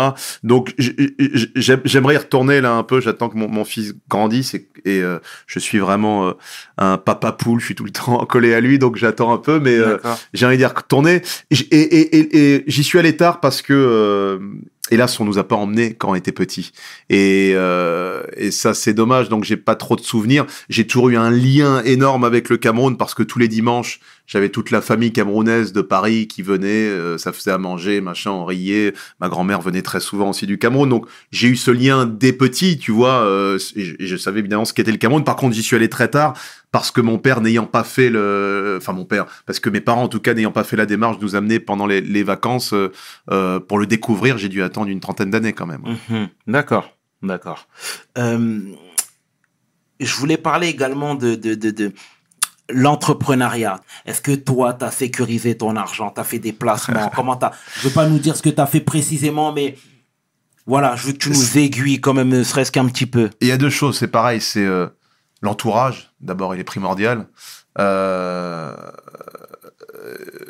parce qu'effectivement, il y a des gens qui ignorent complètement, même des gens qui ignorent qu'il y a des impôts qui tombent l'année d'après quand Mhm. tu as la chance de gagner un peu d'argent. Euh, L'entourage, il est primordial. Euh, j'ai fait la base, j'ai investi euh, dans, dans la pierre, voilà.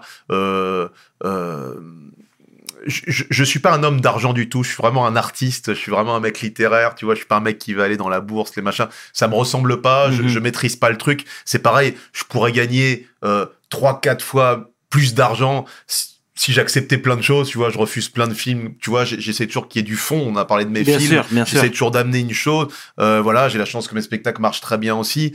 Euh, donc je, je gagne bien, très bien ma vie, euh, mais je suis pas quelqu'un qui va essayer d'amasser de l'argent en allant faire des, des placements. Donc mon argent est sécurisé d'une manière ou d'une autre, sérieusement, mais c'est pas forcément quelque chose qui me rapporte des, des, des- plein, plein, plein d'oseilles derrière, quoi. Tu vois. C'est plutôt pour voir le lendemain. Voilà, exactement. Puis j'estime qu'on fait un métier à risque, on sait pas trop ce qui va se passer demain, C'est ça, tout à fait. Mais même si moi, j'ai, voilà, euh, j'ai mon personnage parce que, comme tu m'as dit tout à l'heure, ouais, je mets mes dents, rentre dans le personnage et je suis aussi un personnage. Et puis là, c'est bien parce qu'on parle un peu plus à cœur ouvert. Mais euh, étant un personnage, peut-être qu'à un moment, mon personnage, comme ça se passe pour beaucoup dans notre métier, va moins plaire, va lasser, surtout parce qu'on l'aura beaucoup vu, parce qu'il y a des jeunes qui vont me dire, hey, Fabrice, merci, euh, j'ai beaucoup kiffé ce que t'as fait, et, et, et qu'un jour, euh, il va me dire, allez, dehors, hein, je vais mieux le faire que toi, et c'est normal, et c'est la vie, euh, et, et c'est peut-être pas mieux le faire, mais c'est voilà, c'est tuer le père, c'est de dont on parlait tout à Mhm, l'heure, mhm. mais mais euh, mais aussi j'ai la chance aussi d'avoir plusieurs cordes à mon arc. Et tu sais depuis que j'ai mon enfant et c'est pour ça que je te disais que on s'assagit beaucoup, on prend du recul vis-à-vis de notre propre carrière. Dès que t'as un gosse, c'est clair, parce que d'abord l'essentiel, il est devant toi, il est plus abstrait de je veux faire une salle de, de 3000, puis de 5000, puis Ouais. machin. T'as as, l'essentiel qui est devant toi. Et depuis que j'ai mon fils, parce que aussi j'ai bénéficié euh, via ma mère, euh, d'abord via mon père, d'une transmission formidable de parents qui s'investissent, tu vois, via leurs enfants. Et moi, je suis toujours halluciné de me dire que ma mère, elle prenait parfois des, des trains pendant quatre heures, elle gérait cinq enfants, tu sais, c'était nos, nos, nos mères de l'époque, et c'était Mm. incroyable. Elle faisait la lecture des chansons, après elle te faisait réciter un truc, après elle faisait un jeu de société, alors que moi j'ai un gosse, c'est vas-y, prends le iPhone, fais un jeu, tu vois ce que je veux dire, on est, on- on est- et, et, et, et c'était, mais j'ai quand même reçu de mes parents cette force de transmission que j'essaye au maximum d'appliquer à mon fils aussi, et, et, euh, et comme j'aime la transmission, j'aime aussi transmettre mon métier. Mhm. Et euh, c'est euh, l'explosion du stand-up en France. Et je travaille par exemple avec une, une jeune fille qui s'appelle Angelina aujourd'hui, avec comme je l'ai fait avec Claudia à l'époque, sur un nouveau spectacle. Euh, je travaille aussi maintenant, j'ai ma boîte de production euh, qui commence à produire euh, d'autres films, d'autres fictions. Normalement, je devais euh, faire tout simplement noir, ça s'est pas goupillé comme il fallait. Mais bon, tu vois, je commence à élargir, machin. Et, et surtout, quand on parlait de liberté, je produis tout ce que je fais aujourd'hui maintenant, mes films, mes spectacles, etc. C'est fondamental pour garder une liberté de ton et pour garder, euh, voilà, une liberté de mouvement aussi. Donc, donc, euh, donc, même si demain mon personnage lasse, comme je disais, ou, ou passe, parce que c'est la vie et c'est bien, euh, bah, je sais que je continuerai à être derrière et, et, et pouvoir. Et c'est génial la transmission. Mm, Bien. Et, et ça va avec l'âge. Ouais. Et c'est le sens de la vie. Et je crois que tu n'arrives à te mettre qu'en mode transmission que quand tu t'es accompli toi-même. Et te dire, ça y est, j'ai fait le job. Et, et honnêtement, tu sais, c'est ce que je te disais, tu peux toujours dire, j'ai fait une semaine d'Olympia, maintenant je vais en faire deux, puis trois. Ça n'a pas de fin. Euh, mais quand tu commences à être dans la transmission, tu mets l'ego de côté. C'est pour ça que je t'ai parlé de toutes les petites guéguerres. Et le fait d'être père, et si tu essayes d'être un bon père, euh, ça y est, l'essentiel, il est là. Bien. Le reste, ça, je te dis, euh, on vit bien, euh, Dieu merci. Euh, voilà, passer ça, la santé pour rester le plus longtemps avec les enfants, et puis tout va bien, tout, tout, tout ira bien. D'accord. Euh, et c'est très bien, c'est une très belle chose, euh, Fabrice. Euh, toi, tu as excellé, t'excelles en tant que stand-upper. Ça t'intéresserait pas d'aller dans les quartiers, euh, euh, montrer aux jeunes comment procéder parce que nos banlieues sont remplies de talents, etc. Tu vois? Ouais, ouais, Donc, ouais. euh, mais juste un peu plus euh, de manière structurée, leur montrer comment agir. Je, je- je te redis, moi, ma, ma première intervention, quand, quand on a été là, on a été à l'Élysée, tu sais, c'est marrant parce que tu sais, t'arrives à l'Élysée, tu, tu, tu te gonfles. Tu Mm. dis, ah, putain, je vais dire ça, je vais dire ça, et puis je vais leur dire ça, machin. Puis tu passes dans la cour de l'Élysée, tu fais, putain, quand même, je suis à l'Élysée. Tu rentres, et t'essayes d'être un peu rebelle, quoi. T'es là, les flics qui t'accueillent, t'essayes de, puis petit à petit, tu- puis t'arrives, et puis bon, tu, tu, tu dis deux, trois trucs. Mais moi, j'ai essayé d'axer étant fils de professeur. Mhm. Et je te le redis, c'est ma, ma structure, elle est là, mes fondations, elles sont là. J'ai essayé d'axer.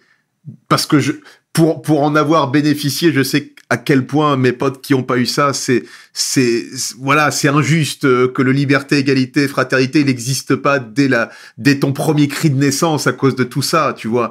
Et, et moi, ce qui m'intéresse, le stand-up, c'est une façon de rentrer en contact avec certains. Et effectivement, j'y pense tous les jours. J'ai été en contact avec certains, avec Kerry James à un moment. finalement, tu vois, j'ai- pas poussé parce qu'il est à son association qui intervient beaucoup. J'ai, mais c'est pareil. Moi, c'est pas les banlieues, c'est partout en France où il y a des gens, euh, euh, en tout cas. euh, défavorisés, qui ont moins accès à certaines choses. Je suis prêt via mon et c'est ce que j'ai dit donc là-bas. J'ai comment est-ce qu'on fait pour leur donner le goût de la lecture parce que c'est tellement important, de l'écriture, de ce qu'on fait très peu en France, euh, de l'oralité. Mhm. Et, et, et quand tu parles, pour parler plus spécifiquement des banlieues par exemple, euh, l'Afrique et donc euh, nos ancêtres ont une, très grande force d'oralité. Parce que la tradition orale, et, et, et on a tous, nous, alors au, Cameroun, nous, c'est euh, c'est euh, c'est c'est un show en permanence. Tu as l'impression que tu peux mettre tout le monde sur scène parce que Mhm. les mecs, ils ont une force de raconter une histoire, de machin. Donc oui, oui, ça c'est une force. Et il faut, il faut. euh, Moi, je, je suis prêt évidemment à intervenir auprès des écoles, auprès de certaines structures d'associations pour aller euh, développer cette oralité, Bien. dire l'importance, parce que l'oralité, ensuite, c'est un entretien d'embauche. L'oralité, c'est des gens qui t'écoutent. L'oralité, c'est c'est la, la clé, c'est savoir mettre le bon mot. C'est tellement important dans une société. Et c'est pareil, je te parlais de, de racisme, de rapport de force. Si tu sais t'exprimer comme il faut avec les bons mots, euh, la colère, tu la mets de côté, parce que la colère, c'est le manque de mots. Si t'as les bons mots, t'as plus besoin de t'énerver, d'être- dans un truc, parce que tu sais que tu peux faire face avec l'oralité. Donc c'est super important de la Mhm. développer. Et le stand-up, au-delà de faire rire, il est en rapport avec tout ça. Je partage totalement ton avis, euh, Fabrice. Et si demain décide de faire comme ses parents? Tu sais, je te l'ai dit avant l'interview, je te dis, ce qui est terrible, c'est que j'essaie d'être le plus rebelle de ma famille, et plus ça va, plus je ressemble évidemment Mhm. à, et tu n'y échappes pas à ton père, etc. Eh, tu vis dans une société aujourd'hui, euh, des, gens, ils font médecine, et, et, et ils font 10 ans d'études, et ils gagnent 3-4 000 balles par mois, après des années d'études où on te dit c'est la voie royale, c'est faire médecine, ils ont passé des concours, ils ont fini dans les premiers, et il fait, et t'as des meufs qui montent leur cul sur Instagram et elles prennent 40, 50 000 balles par mois. Mm. Et, et de plus en plus, tu vois ça. Et je suis comme tous les parents, je suis démuni. Je te dis pas que je veux que mes enfants ils montrent leur cul sur Insta, mais je te dis c'est quoi le juste milieu? C'est quoi le juste milieu dans cette société où on valorise de plus en plus le paraître, le manque de travail, le tout tout de suite? C'est qu'est-ce que tu dis? Parce que il faut être malgré tout compétitif. T'as envie de les protéger des réseaux sociaux, mais aujourd'hui les réseaux sociaux c'est l'outil de travail quasiment le plus important, tu vois, de, de communication. Donc c'est super compliqué de, de dire à ton fils ne fais pas ci, ne fais pas ça. Donc je, je rejoins tout ce que je t'ai dit. Je vais te dire tes fondations, c'est ce que j'essaie de lui expliquer, de la culture, Euh, la culture, Bien. être, être- être capable. Et c'est ça qui est important, c'est d'être capable de connaître l'histoire de France, euh, celle du Cameroun s'il faut, celle du Maroc et celle du plus de pays qu'il faut pour pouvoir être à l'aise partout. C'est tout. J'essaierai de lui donner ses fondations de culture, de, de, de, de goût de la lecture et de la curiosité. Et, et, et voilà. Et puis après, il sera fort en maths, il sera fort en ce qu'il Mm. veut. Mais une fois que j'ai donné ça, moi, après, c'est euh, vie ta vie de- d'homme libre, quoi. Bien. Et c'est le plus important. Ouais, C'est le ça. plus important. Qu'est-ce qu'on peut te souhaiter pour la suite?